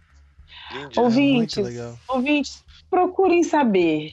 Tinha um, um, quadro desse, uma reprodução dessa lá na casa dos meus pais, enfim, na minha casa quando eu era criança, e eu sempre olhava aquilo e falava, nossa, gente, quanta coisa acontecendo aqui, Muita coisa interessante. O que, que, é isso, gente? É meio onde está o óleo, assim, é. né? É, é. Só que a hora que você começa a entender ali... o primeiro, tá quem inventou onde está o óleo? É. Ele é. tinha isso. É, o, tinha um outro artista também, o Bruegel, que fazia um montão de coisa acontecendo ao mesmo tempo, uhum. assim, nessa época. E aí, gente, vejam bem, o Bosch pintou é, esse tríptico é, usando o mesmo suporte, a mesma técnica que a Igreja Católica usava, a Igreja, é, enfim, lá na Holanda, acho que é católica, não é? Que usava é, para fazer coisas religiosas, cenas religiosas, ele usou para fazer esse monte de sacanagem. Em 1504, naturalmente, ele chocou a sociedade europeia com esse trabalho, tá certo? E o Rodrigues veio aqui 515 anos depois, caros ouvintes, e as pessoas ficam chateadas, Chocadas. porque tem, porque tem passarinho que vai ali com o biquinho no furiquinho do rapazinho. E o rapazinho, gente, parem, deixa, deixa a poesia, gente, acontecer. É, eu, eu, tô, eu acabei de, baixar, de ver aqui, Bebel, é, são lindos desenhos e, e tem é, borboletas em forma de piroquinhas. São as piroletas. É... Gente, piruleta. Maravilhoso. É lindo. E, claro, talvez o pessoal fique. É super fofo, não é, é, é super doce, bem quase romântico, assim, as imagens. Ah, e, e, agora são cenas gays, né? Talvez isso seja o que muita não, gente. Não necessariamente. O que, tem uns, o, o, que tá no Bebel Book só tem, só tem é, homens com homens. Mas pode ser que tenha, tenha mais né, no livro. Eu tem não vi homem sozinho, todo. por exemplo. E tem homens Sim. gordinhos, e tem homens de várias cores. E, e é super generoso o olhar dele, porque ele fez esse, essa série é, uma homenagem, né, como uma homenagem ao Jardim das Delícias Terrenos, misturadas com as referências que ele tem do brasileiro, do Brasil, enfim, dessa exuberância, dessa, dessa disponibilidade, é, né, de, de, dessa liberdade, dessa é, alegria, né, dessa exuberância mesmo, assim. Então, Sim. ele pinta isso. É, eu fiquei super é feliz com essa possibilidade dele vir. Ele veio, fez a abertura, pintou uma fachada no Cabriton. Ah, é, foi massa. maravilhoso, cara. Foi, foi demais. E assim, é, eu vou cada vez mais publicar essas coisas, porque fala do corpo. Eu não gosto, sabe? Tipo, qual o problema? Você, sabe, abrir um jornal e ver uma cabeça estourada por uma arma que um imbecil atirou lá na pessoa por causa de uma cadeira de cinema o que, que eu prefiro, ver isso ou ver um passarinho lá no furiquinho do menininho? Eu prefiro, cara, sério. Mas eu acho que existe uma coisa também da formação das pessoas, né? Quando as pessoas se acostumam a ver as coisas, eu acho que aí elas começam a aceitar mais. É, no meu caso, eu tenho um, um, um, livro que é o Vibrador Mimimi, que é um personagem que é um ah, vibrador que, que, discute a relação, ele é um vibrador carente. Ele vinha de uma brincadeira da Super, que a gente tinha uma. Ficava zoando a gente, tipo, com, com, lá, lá em 2000, 2000 e pouco, assim, a gente tinha essa piada. E aí eu acabei transformando nesse personagem, que era o vibrador, é o vibrador carente que discute a relação. E eu publiquei primeiro, acho que é a primeira vez que eu fiz, ele virou até uma, por um tempo ele foi publicado na Nova. Eu comecei fazendo no Instagram, assim, as meninas da Nova viram, perguntaram se, que, se eu queria publicar, e eu publiquei acho que um acho que umas seis, sete edições lá. E aí eu, eu juntei e fiz esse, esse livrinho. E aí em 2015, eu acho que as pessoas pegavam, 2014 talvez, quando eu levava na feira, a primeira feira que eu vi, as pessoas vinham muito tímidas, assim, pegavam quase com vergonha, assim. E aí dava uma risadinha, assim, deixava de lado. No segundo ano, aí, tipo, eu comprava um ou outro, chamava uma amiga, olha aqui, hahaha, ho, ho, ho, mas era, tipo, muito constrangimento. No terceiro, acho que, tipo, um ano pra cá o negócio esgotou, porque aí virou um negócio, ai, olha aqui, ai, me dá cinco. Então, assim, tem uma coisa de das pessoas se acostumarem a falar mais abertamente. Eu acho que é um pouco esse exercício de formação também. Você. É. Você não, não é normatizar, não sei se é normalizar, é, é, é mas é tipo tem que naturalizar, gente. Naturalizar é a palavra. Naturalizar, ué. assim, porque eu, eu acho muito engraçado. A minha mãe sempre reposta todas as coisas que eu posto na internet. E aí, quando Legal. eu coloquei o vibrador, ela não a repostou. Dentro dela, imagina, minha filha tem um vibrador. É, agora pouco isso. Assim, Mamãe sabe? não tem, eu vi, numa, num, eu vi falar que eu existe. Falar, tal, né? Mas é, ué, tipo, minha mãe veio com essa preocupação aí, mas o quadro tava lá quando eu era criança, entendeu? E tipo, gente, eu acho que é, essa coisa da. É, bom, aí a gente entra todo numa discussão né, da sociedade machista e controladora do corpo da mulher. Aí vai, né? Do, vai começar a falar de chega de fio-fio porque... que as pessoas não entendem por que, que chega de fio-fio, sabe? Ah, é porque e, tipo, é, isso, é, um, é um instrumento de, de, dominação, isso aí, sabe? Tipo, eu quero. É, onde, onde você tem a, o corpo. É, as pessoas são senhoras do próprio corpo, né? E, enfim, entendem é, é, e se sentem à vontade. Por exemplo, é, eu morei na Alemanha e lá tem a cultura do corpo livre, né? É uma coisa muito menos é, erotizada e fetichizada e tudo é uma relação mais natural. E, e, eu acho que isso começa tem muito a ver com desigualdade é, de gênero, por exemplo, nos países onde as mulheres são mais sexualizadas, mais oprimidas, mais entende? Então eu acho que por mim é, eu, eu queria que isso não fosse um tabu falar nem do corpo nu e nem do sexo. Eu não, eu não queria que essas coisas fossem tabu. Eu queria, eu acho a educação sexual, por exemplo, nas escolas super importante. Eu acho lamentável, eu acho um retrocesso isso desse governo agora, porque educação sexual você não está ensinando a criança a trepar, minha gente. Você está ensinando que justamente não ninguém pode encostar, sabe, né, nas partes dela, né? por exemplo. Limite, o que é, certo, o que é certo, o que é errado, o que é limite, o que é permitido que você é, é dono de você. Você né? pode fazer, exatamente. Que tem que ser consentido. Então, assim, tu, tudo tem que falar sobre isso, cara. Tem que falar sobre essas é, coisas. É, é, tratar, usar sexo na consciência, não só no subconsciente. Tipo, eita, aconteceu. aí você foi lá, meu Deus, aí a gente fez aquilo. Não, entender que aquilo é uma coisa que faz parte da vida, né? Não, gente, a única que... certeza que a gente tem é que a gente vai morrer e que a gente vai transar. Salvo pouquíssimas pessoas que não vão transar, mas também vão morrer. Então, assim, tem que falar sobre isso. Por que não, cara? Que, qual é o problema?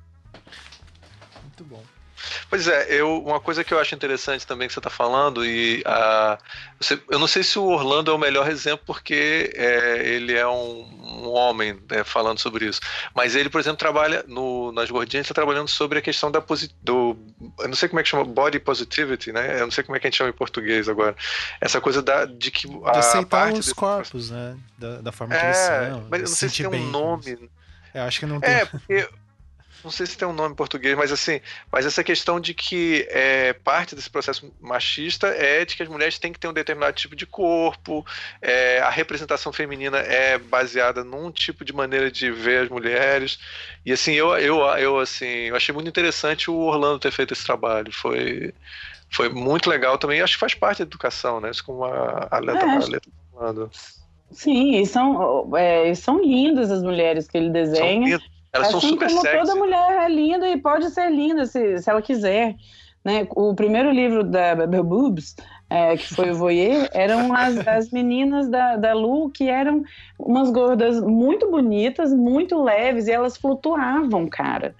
Era lindo, aquele livro é uma lindeza, pena que esgotou, porque a gente fez só sem cópias, mas é, e ele era em papel vegetal, então eram fragmentos uhum. dessas, desses corpos, e aí você ia sobrepondo um no outro, o desenho maravilhoso, realmente assim, super bonito.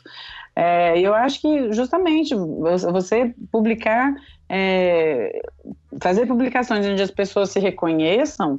Eu, por exemplo, gostaria muito mais de publicar, é, por exemplo, quadrinhos ou histórias de, de pessoas negras. É, isso ainda é uma coisa que está no meu plano. Eu quero, por exemplo, fazer um livro sobre as princesas hoje. Uhum. Tipo, eu fui na Disney uma vez com meus sobrinhos, cara, e eu queria dar um soco naquelas princesas, porque é um desserviço. Imagina, ficam, cara, as princesas. Sim. Ai, porque eu queria um príncipe para me salvar do dragão. Pô, eu queria ficar amiga do dragão, cara, montar no cangote dele e aí soltar um fogo por aí, entendeu? Não quero ficar claro. esperando ninguém me salvar. Que merda. Então, eu gostaria muito, eu ainda vou fazer esse livro, a gente já está em conversa. Mas acho que tem que botar as histórias, né? E as pessoas se inspiram com as histórias. As pessoas, elas acreditam naquilo. Do jeito que elas acreditam no que a princesa tem que ficar lá esperando um cara. Ai, coitado. E a pessoa fica frustrada, porque às vezes não vem essa pessoa, né? Sei lá.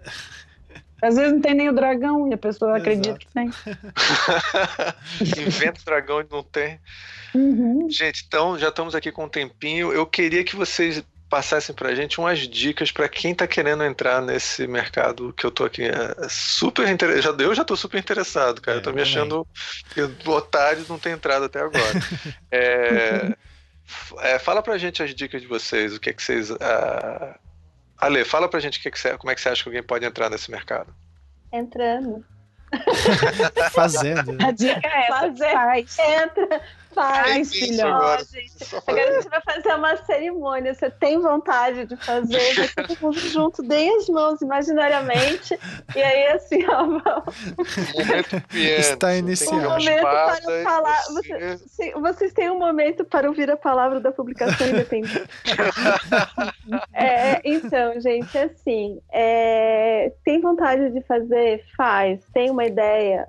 Faça a sua ideia se você não. aquela coisa, não vai acreditar em você, ninguém vai. É, eu acho que. Só que ao mesmo tempo eu acho que você tem que ter coisas para dizer, né? Com é, certeza. Saber o que, que você quer fazer com isso, além de matar a árvorezinha. é, tem, que ter, tem que ter um porquê, você tem que ter um porquê fazer. É, buscar qual que é o teu jeito de imprimir, qual que é o teu jeito de reproduzir isso, se experimentar a serigrafia, experimentar a risografia, experimentar colocar a mão na massa, fazer stencil. Tem 500 coisas lindas para você testar, assim. Então, é, a minha dica é faça. A segunda dica é, se você quiser ter uma publicação contínua, é que você para você conseguir ter isso, você tem que que ela seja uma, uma, uma um jeito de produção sustentável, não no sentido de ecologicamente sustentável, mas sustentável assim, se você vai, não vai perder dinheiro fazendo também, sabe? Porque já, tipo, a gente está numa época de dinheiro muito contadinho, assim, então tenta se organizar. Eu tenho, tipo, o, o, jeito que eu faço a minha produção é assim, eu tenho sempre uma coisa que eu estou fazendo e uma coisa que está pronta para eu mandar para impressão. A hora que eu vendi a coisa que eu fiz, eu junto esse dinheiro e vou imprimir o que tá para sair, sabe? Que tipo, qual, qual que é o próximo da vez. Então, assim, tentar fazer com que isso se autossustente ali naquele, naquele ecossistema ali, sabe? Porque senão gera uma frustração, assim, de você querer fazer 500 coisas e depois não, não ter... Tem que ter um planejamento, não é só sair fazendo, sabe? Uhum. Entender, tipo, quem que vai... Aonde que você vai deixar isso? Porque, assim, se, por que que você está querendo... Tem gente que vai olhar para isso vai querer... É, quem, aonde que estão essas pessoas, sabe? Vai ter... Deixar em banca para distribuição fazer contato, descobrir onde é que você vai deixar para você também não ter que dormir com 500 zines em casa. É, tentar, tentar se informar aí em feira, ver o que, que as pessoas estão fazendo. Perguntar... Vai falar todas as dicas ou vai deixar eu falar um pouquinho? Ai, deixa. dicas, essas são as minhas dicas como autopublicadora. Agora deixa a editora, Isabel, então, então deixa, deixa, eu, deixa eu só fazer, pedir uma, uma última, que acho que você colocou um ponto que eu. Nossa, tô me sentindo vergonha de não ter perguntado. É, gente, dá para viver disso? Ou como é que, como é que vocês estão vendo? Você acha que pode? Um dia tem pessoas que estão conseguindo fazer, é, você precisa ter um emprego, é, um outro emprego separado para fazer. Como é que, como é que vocês faz sua dica, viu, Bebel? Não deixa eu atrapalhar a tua dica, não. Mas, mas no meio, se você puder jogar um pouco disso e a, a ler também, complementar, manda abraço. Ó, acho que tem emprego. O que é emprego nessa área? Aposentadoria, emprego. emprego? pois que é, é isso? e aí, Mas... aposentadoria? Dá para você aposentar fazendo? Ó, oh, é, acho que se hoje eu quisesse parar é, de trabalhar com a Mandacaru e me dedicar só a Bebel Books, eu conseguiria viver só disso. Ah, Porém, eu não quero. Eu quero ficar na Mandacaru porque eu faço coisas maneiras lá também. então, e aí, então acho que a Bebel Books hoje me dá o retorno é, proporcional ao que eu invisto de tempo nela, assim. É, já teve exposições internacionais que nós financiamos, assim, o capital de giro, né, a primeira parcela ali, é, com livros de grande tiragem, grande sucesso da editora, entendeu? Porque na época da crise, 2016 ali, é, a editora sustentou a empresa. Mas porque a gente teve esse grande êxito aí que foi o Surubo para Colorir, né? Então, realmente que entrou bastante dinheiro em caixa, foi muito bacana. É, eu nunca, não acho que vai se repetir nunca, mas é, acho que se realmente assim, se eu quisesse parar para fazer só isso e aí realmente levar a sério e fazer divulgação certa e distribuição e aí eu acho que sim daria, mas geralmente as pessoas fazem isso meio que um, um trabalho extra. E é muito trabalho, isso também eu queria pontuar aqui nesse podcast. É muita dedicação também uhum. para fazer o negócio, sabe? Então, é, dou um abracinho aqui para todos os meus colegas e amigos editores independentes, cara. Nós somos, nós somos muitas pessoas muito dedicadas, entendeu? Realmente porque as pessoas têm a ocupação principal normalmente e fazem isso porque gostam né? E porque tem recebem outras coisas em troca, né? Desde esse contato com o público até a possibilidade de fato de imprimir. Mas então assim, voltando para a pergunta das dicas, é, complementando o que a Ari falou, acho que vá a feiras, veja bastante as coisas que acontecem, né, para você se inspirar e saber, né, qual que seria a melhor técnica para imprimir seu trabalho. É, e isso da distribuição, lembre-se disso, você ser uma pessoa que se autopublica é uma pessoa que também se autodistribui. Não é simples, é o grande gargalo esse, tá, gente? É, muitas vezes imprimir é a parte mais fácil, ter uma ideia e imprimir, sabe? Agora a parte da distribuição realmente é um desafio. Por isso, eu sugiro duas coisas. Primeiro, uma publicação com mais pessoas é uma publicação com mais pessoas para ajudarem na divulgação, sabe? Então é uma, uma publicação, é, cara, uma, uma revista ou um, um, livro de poemas que tenha vários autores, você consegue amplificar muito mais. Né? O livro que a gente teve com 34 autores, imagina, o lançamento tinha 410 pessoas, foi incrível. É, Nunca teria sido assim se fosse uma pessoa só, só o Benício, né? Mas aí não conta. É, então pensem na, na, como que você vai comunicar isso e façam um lançamento. Não percam uma oportunidade de lançar o livro que vocês estão fazendo. Por quê? Cria um momentum ali, sabe? Você consegue ter um gancho, você faz com que as pessoas prestem atenção, você dá uma importância para aquela publicação. Né? E geralmente, quando você tem um bom lançamento, que você sei lá, se você está fazendo uma publicação sobre mapas e você consegue é, lançar junto com um evento, né, que já tenha um grande público. Tentem, por exemplo, isso, sabe? Ver onde que vai estar tá o seu público mesmo uhum. é, para tentar fazer esse lançamento. É, geralmente é a ocasião em que você muitas vezes paga o custo gráfico, por exemplo, daquele livro, né? Uhum. E evita dormir com uns 500. Quem sabe você vai dormir só com uns 300 depois disso. Né? Mas acho que é isso, sim, de conseguir divulgar bem. Não adianta também só imprimir e guardar. Você é, tem que botar acho... fundo com ele. Só para complementar a coisa da distribuição, é, não, não assim, que, que eu fiquei falando da coisa da frustração, de você receber os nãos na hora de publicar. Mas, gente, os nãos eles vão continuar vindo, tá? Você vai querer participar da feira que você ama, isso não vai entrar você vai querer que teu trabalho fique naquela banca ou naquela livraria que você ama e os caras não vão aceitar. Então, assim, é, seja generoso com você, você, mas você vai continuar ouvindo não. Então, se prepara que, tipo... E também não é porque você ouviu um não que, que você vai baixar a bola, assim, sabe? Faz parte. Então, Exatamente. E aí a coisa, só respondendo que vocês perguntaram se dá para viver, eu eu vivo porque eu faço isso, mas eu não, não como disso, não sei se dá para entender. eu publico porque eu preciso, porque senão eu. eu Supre é, outras é, necessidades eu, que não dinheiro, é, né? Porque para me manter essa Alessandra interior viva. Ah, mas ó. Complementando, é complementando a sua resposta, é, por exemplo, a Ali tem um trabalho que, se, além de ter se desenvolvido muito mais porque ela justamente fica botando para fora essa, né, todas essas coisas que tem nessa cabecinha, é, acontece que muitas pessoas também te chamam, né, Ali, para é, ilustrar, por exemplo, porque vem, assim, então de, de, uma certa maneira, esse job que você pega, né, esse, esse livro que você pega para ilustrar por causa da publicação independente, ele é um fruto também da sua banquinha, da coisa que a pessoa foi lá comprar com você, entendeu? Não, sim, é. isso que eu ia chegar nesse ponto agora, que eu ia falar assim, que eu continuo trabalhando, eu continuo, eu faço faço, eu tenho meus jobs fixos tal. Mas é, hoje o que acontece que eu acho que é muito legal, que a, a, a meu, minha, meu, minha lojinha, minha banca, ela é uma vitrine do meu. É, tipo, é como se fosse um portfólio, que eu vendo.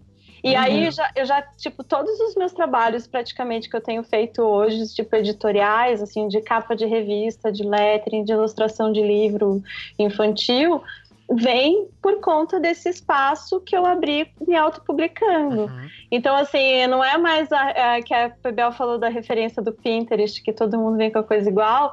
O que está sendo muito legal é que as pessoas não chegam com 10 coisas de Pinterest, elas chegam com a coisa assim: olha, o eu gosto disso trabalho. aqui que você faz. então, legal. assim, você para de copiar os outros e começa a se copiar. então, assim, Chama eu... estilo, né? Estilo. É, né? tipo... claro. é porque assim... essa coisa de falar do Pinterest, é, eu sinto que às vezes o Instagram, se você fizer uma parada que a maioria das pessoas gosta, aí você recebe 30 mil likes, etc e tal. Aí você, não que isso é o padrão, mas tem um mercado de você trabalhar dentro de um nicho de gosto das pessoas ali, você fica meio Sim, escravo daquilo. Só retroalimentando. E não me parece aquilo, que a, né? a cena independente esteja necessariamente nessa vibe, não? Não, acho que não. Agora, voltando um pouco na, na, no assunto de viver disso, por exemplo, a exposição do Rodrigues, é, ela só aconteceu porque eu, eu publico ele pela Bebel Books. É, ou eu tenho outros retornos também, sabe? Tipo, o João Galera convidou, me convidou para fazer o, a caligrafia da exposição dele, e aí depois isso acabou virando um, um livro da Mandacaru, por exemplo. Uhum. Então, assim, é, eu, eu, eu, equilibro vários pratinhos, mas muitas vezes eles acabam se sobrepondo, entende? Tipo, acaba. Eu fiz, por exemplo, a feira cartográfica lá, né? A curadoria dessa feira lá no Sesc Pinheiros. É, a Mandacaru produziu, mas esse trabalho veio pela Bebel Books. Então, assim, é, de uma certa maneira, isso, isso, também é um retorno, né? Dessa. Enfim, de, dessa, desse exercício de edição né? Uhum. Tipo, essa viagem para Paris também foi um retorno da editora. E também eu tenho certeza que vai trazer coisas para o Mandacaru, sabe? Então, é, no fim, eu sou uma pessoa só, né? Que tem esses vários, esses vários chapéus, assim, né? E Mas aí... consegue fazer eles interagirem. Isso é uma coisa que eu super, sempre admirei, super. assim, de ver. O acompanho tô trabalhando um tempo. Eu falo, caramba, como que ela consegue gente, segurar todos esses menos, pratos? Menos vida social, gente. Eu tenho esse custo pessoal. Mentira, na verdade é menos, menos academia, menos esporte. A vida social continua. Mas uma vez a Alice, uma amiga minha, me encontrou no Minhocão num domingo de sol e ela falou assim: Nossa, Bebel, acho que tem uns cinco anos que eu, assim, não te vi assim só passeando, que sempre eu te vejo você tá trabalhando. Eu, eu, fiquei meio deprimida. Porque eu falei: Pô, pior que deve ser verdade mesmo. Então eu fico tentando é, é, como chama, balancear isso. Tipo, no último dia da Flip, a gente não foi pra feira, a gente foi passear de barco. Porque segunda-feira a gente tinha que voltar já para trabalhar. Eu falei, ai, cara, preciso de uma folga. E é foi. Gravar podcast, é. ai meu Deus, tanta coisa. não, como fala, fala, Desculpa, fala. Não, eu ia falar que essa coisa da administração do tempo é importante, assim, porque você tem que abrir mão de alguma coisa, né? Sim. É, é, na verdade, eu acho que eu, eu sou, assim, quem, quem ilustra, quem escreve, tem muito disso, assim, da diferença quando. É, mas isso é um tema para outro podcast. é tipo, do prazer e do tempo livre, né? Às vezes Sim. eu deixo realmente de sair, porque, assim, eu quero ver amigos e eu fico, fico às vezes, até me cobrando para sair mais, assim, mas às vezes eu me divirto muito em casa, dobrandozinho, gente, Sim. é muito legal. Muito é, eu acho que. Ah, eu acho que o Ricardo ia puxar isso, mas eu vou complementar. É, antevendo que ele ia. Acho que você ia pedir para elas comentarem mais da Flip, né? É, pedi sim. Isso. Daí eu queria complementar, além de vocês falarem da Flip, mas falar no geral dessas uh, feiras independentes, as o que está acontecendo dicas, é, é, no Brasil. Lugares, Por exemplo, eu fiquei, eu ouvi esse podcast, eu fiquei empolgado e comecei é, a publicar. Eu tô ali, comecei a fazer o meu primeiro livrinho. Aonde eu posso levar ele para vender e publicar e etc, que vocês acham bacana aqui e no meio disso comentarem da Flip também.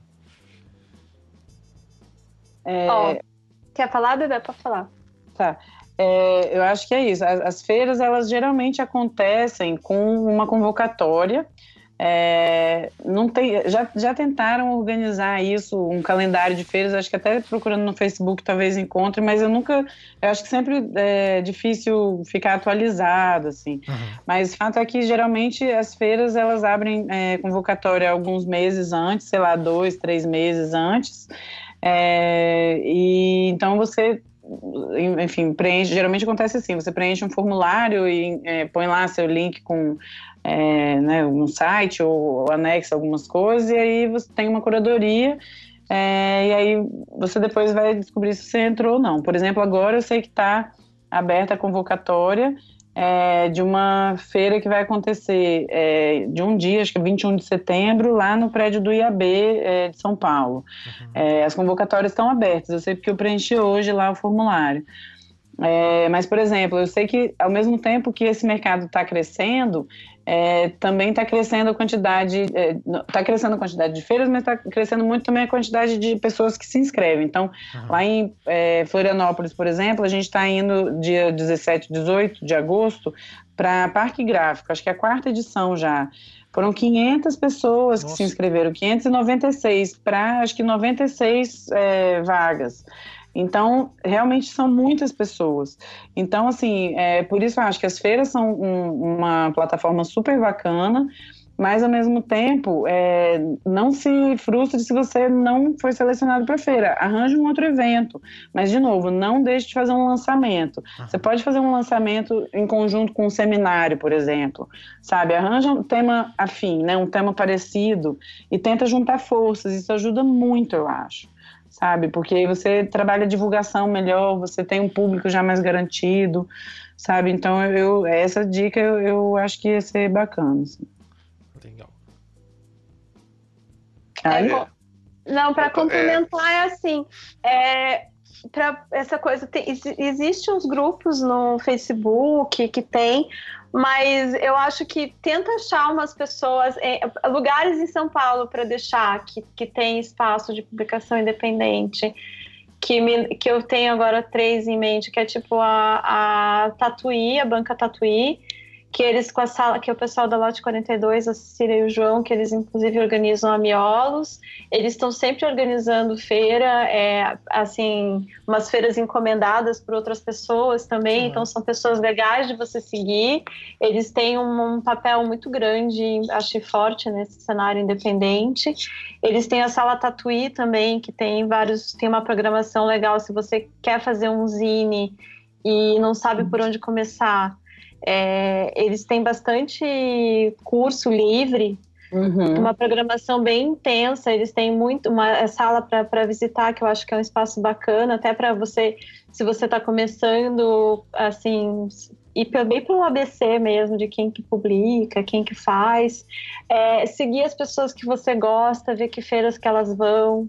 Uhum. É, ir nessas feiras e ver nas bancas as pessoas que você acha que tem a ver com você e perguntar se elas aonde que elas estão. Eu acho que é, é, muito de você ter um trabalho investigativo mesmo uhum. e não ter vergonha de ficar perguntando para as pessoas. É, outro espaço que é aqui é, perto, que é a, Santa, a, a Tatuína Santa Cecília, e aí tem a Banca Curva ali na, na Vila Buarque, que é perto, que ali é um outro esquema que você não deixa na banca, mas você aluga um nicho da banca, mas tem um monte de gente legal. Tem a Casa Plana, lá na, lá em, na Fradic, em Pinheiros, na Vila Madalena, ali em Pinheiros, que, que também tem uma programação, programação muito legal e que de, de curso e também eles têm uma livraria lá que acho que são lugares para você começar, para quem quer começar a, a pesquisar, começar é, a Você assim. aqui em São Paulo, né? Posso falar da banca intermitente que é, rola no Recife. Tem a Barbante e tem a Itiban lá em Curitiba também, que são lugares que têm publicações independentes que dá para visitar, né, para conversar. Uhum. Em BH, é, em BH tem a Polvilho, né, no Novo Mercado Velho ou Velho Mercado Novo, algo assim. Uh, em Brasília não tem nenhuma loja que vende coisas lá. É, mas, mas eu sei que tem uma tem a feira dente. Na verdade, tem a Dente e a Motim também. É, então, assim, vocês falaram de uma feira. Desculpa, você falou de uma feira? É uma feira? É. É uma feira, é, assim. Em, em, em, em, Brasília. Isso. Em Brasília. Né? Tem, então, assim, tem, tem o Parque Gráfico no Sul, né? Tem o Parque Gráfico no, no, Florianópolis. em Florianópolis. É, em Porto Alegre é, tem, o, tem o parque gráfico que o. Parada gráfica. É, parque gráfico, confundi, parada com parque, desculpa. É, tem a, tem o, a parada gráfica que é organizada pelo Hugo, é, que, que é uma pessoa super legal para começar. É, então tem muitas coisas. Esse ano a gente teve duas baixas que foram, é, tanto a parada gráfica quanto a plana não aconteceram. Hum. É, eu acho que tem muitas outras que estão acontecendo, que estão começando e se fortalecendo. Enfim, eu não sei se elas que cumpriram o ciclo delas ou se isso é uma, uma, é uma tendência aí, né, de que o mercado está balançando. Não sei. Porque, na verdade, organizar essas feiras é muito é um cansativo, trabalho. é um rolê bem complexo e eu acho que as pessoas, né, enfim, chegaram ali talvez nos seus limites, mas. É, não quer dizer que esses projetos terminaram, só esse ano é que não aconteceram. É, e as demais continuam, tanto a Tijuana agora aqui em São Paulo, né, dias é, 3 e 4 de agosto, é, depois a Miolos no comecinho de novembro, é, Parque Gráfico acontece 17 e 18 lá em, de agosto, lá em Florianópolis, é, tem a Printa Feira, que acontece já, acho que semestralmente, no Sesc 24 de maio, mas acho que essas são as maiores, né, Ali? Uhum. É, que eu lembro são as maiores. É. É, a, a, minha próxima feira agora vai ser em Floripa, mas a Tijuana eu não, vou, não, não entrei esse ano. Uhum. É, mas, mas vai ser em Floripa. A próxima.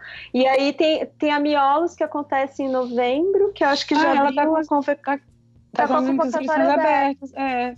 Ah, Sim, verdade, gente. E a Miolos esse ano vai ser dois dias. Taranana. Ah. É, é, que eu lembre assim, mas, mas é isso, gente. Tipo, se vocês têm vontade, é, tipo, tem que ir nas feiras e ver e perguntar e, e seguir as pessoas que estão lá e ver para onde elas estão indo também. é meio, fazer essa, despertar esse seu stalker interior pro bem, sabe? É, é muito bom. Vai seguir o crush, vai seguir os crush, os crush criativos. Os crush criativos. É, a gente tá é, esse ano está sendo legal porque é, eu fiz a curadoria da primeira, minha primeira feirinha, que tinha oito bancos, foi a feira cartográfica lá no Sesc Pinheiros, e a gente vai fazer agora a feira gráfica lá no Sesc de Santos. Então também é uma, um, outro pratinho aí para coleção.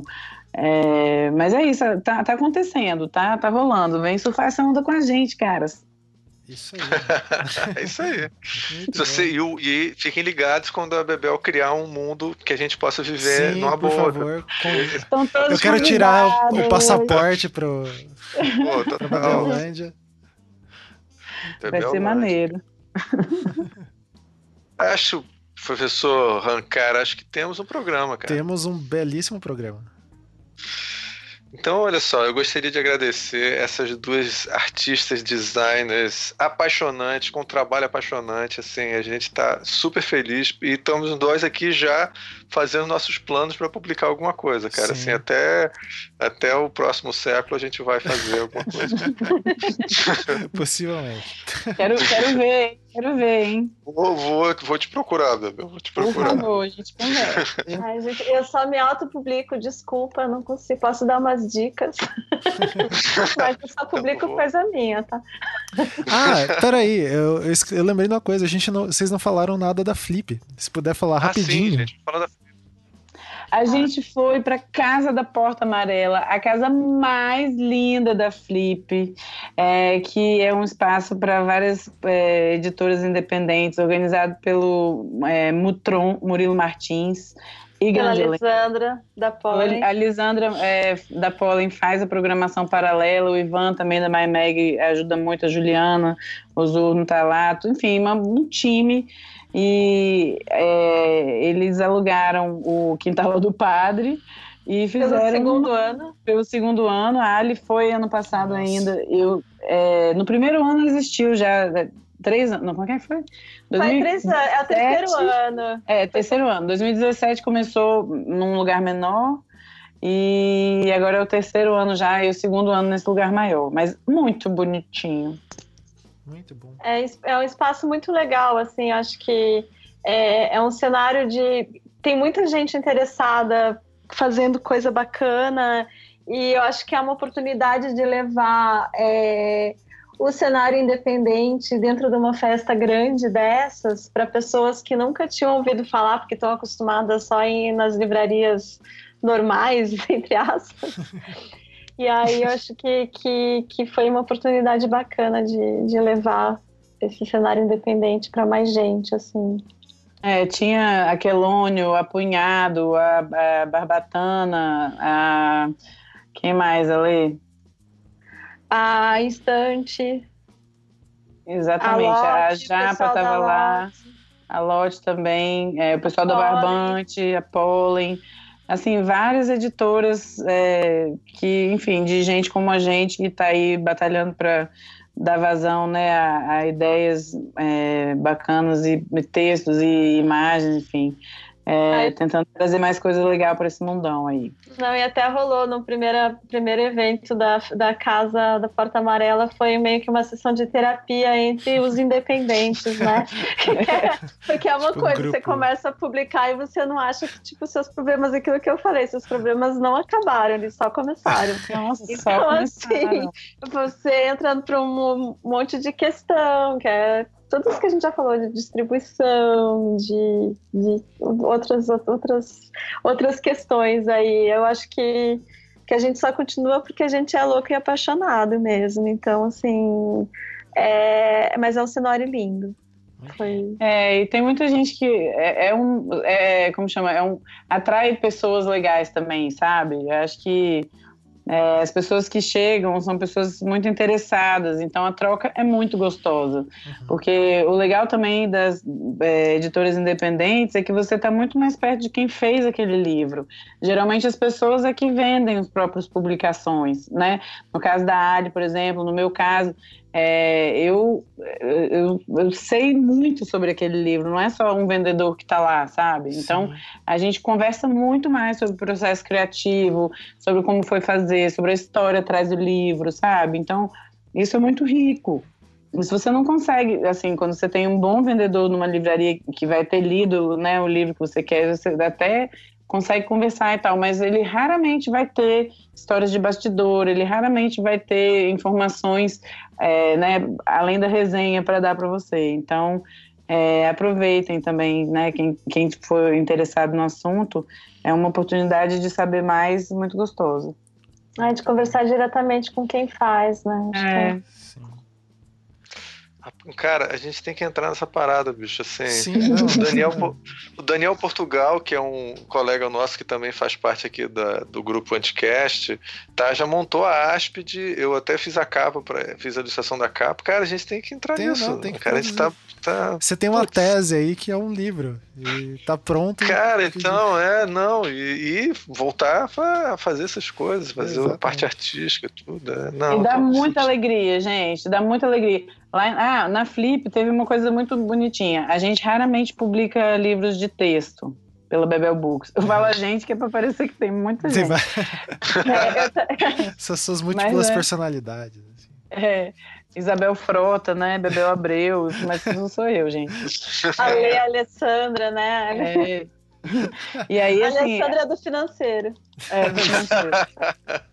e aí, é, a Georgia Barcelos, que é uma grande amiga, ela tinha, ela já vinha escrevendo crônicas há algum tempo e ela é, um belo dia eu falei, bom, temos aqui tal feira, vamos lançar então nesta data. Aí ela, ah, meu Deus, então tá, um prazo é sempre muito bom, aliás, é uma boa dica para quem quer publicar. Consiga um prazo e aí você vai fazer seu livro, porque sem prazo não faz não. não. Sai. Pois é. E aí, então, a gente foi, é, começou a conversar sobre o livro, eu falei, Gê, mas legal, só que a gente não publica coisas só de texto, a gente precisa de imagens também. Ela, ah, mas eu não sei desenhar. Eu falei, você não está começando a bordar? Borda umas fotos aí, quem sabe não sabe uma coisa legal. E ficaram lindas as fotos bordadas. E o livro dela se chama Quando Presto Atenção. Ela foi para o Rio para desacelerar, ela vive uma vida muito bacana lá e esse livro ele é um abraço na cidade, né? O Rio só tem tiro, porrada e bomba, tá apanhando por todos os lados e eu fico muito feliz de publicar esse acalanto, esse abraço na cidade do Rio de Janeiro, que é esse livro. Nossa. E quando a gente estava é, editando o livro, é, ele, eu tive que tirar uma crônica porque ela não falava da cidade, ela falava de uma outra cidade. E para minha grata surpresa, quando a gente foi para Paraty, né, quando a gente decidiu que ia para Flip, é, eu percebi que era hora de publicar, porque era uma crônica sobre Paraty. Então eu fiz um, pedi para o Vitor, que é o designer maravilhoso desse livro, Vitor Garcia, para ele diagramar essa crônica tal qual eram as, as páginas do livro e então ela virou uma crônica extra e virou uma crônica convite, porque a gente incluiu é, o dia do lançamento, o horário. Então a gente saiu distribuindo isso para Flip, pela Flip afora. Foi muito bonito assim, e as pessoas ficavam muito felizes porque é uma crônica super amorosa, né, sobre Paraty.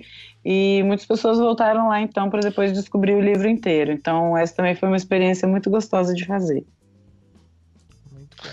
Então, acho que agora temos com certeza um programa. Isso. Queria agradecer muitíssimo, foi, foi um prazer. É, já estou aqui pensando em que outras pautas, só a gente vai pensar só para trazer vocês de novo, cara. Foi com muito certeza. bom, adorei. Obrigado. Adorei também. Mais uma vez estar aqui foi uma alegria, um prazer.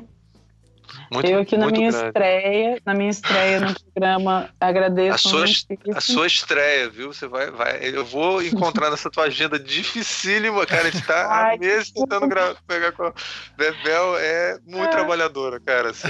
Ai, gente, não, muito trabalhadora e tem uma grande família. Deixei, deixei sete sobrinhos para trás para poder vir aqui, para chegar os que estavam faltando.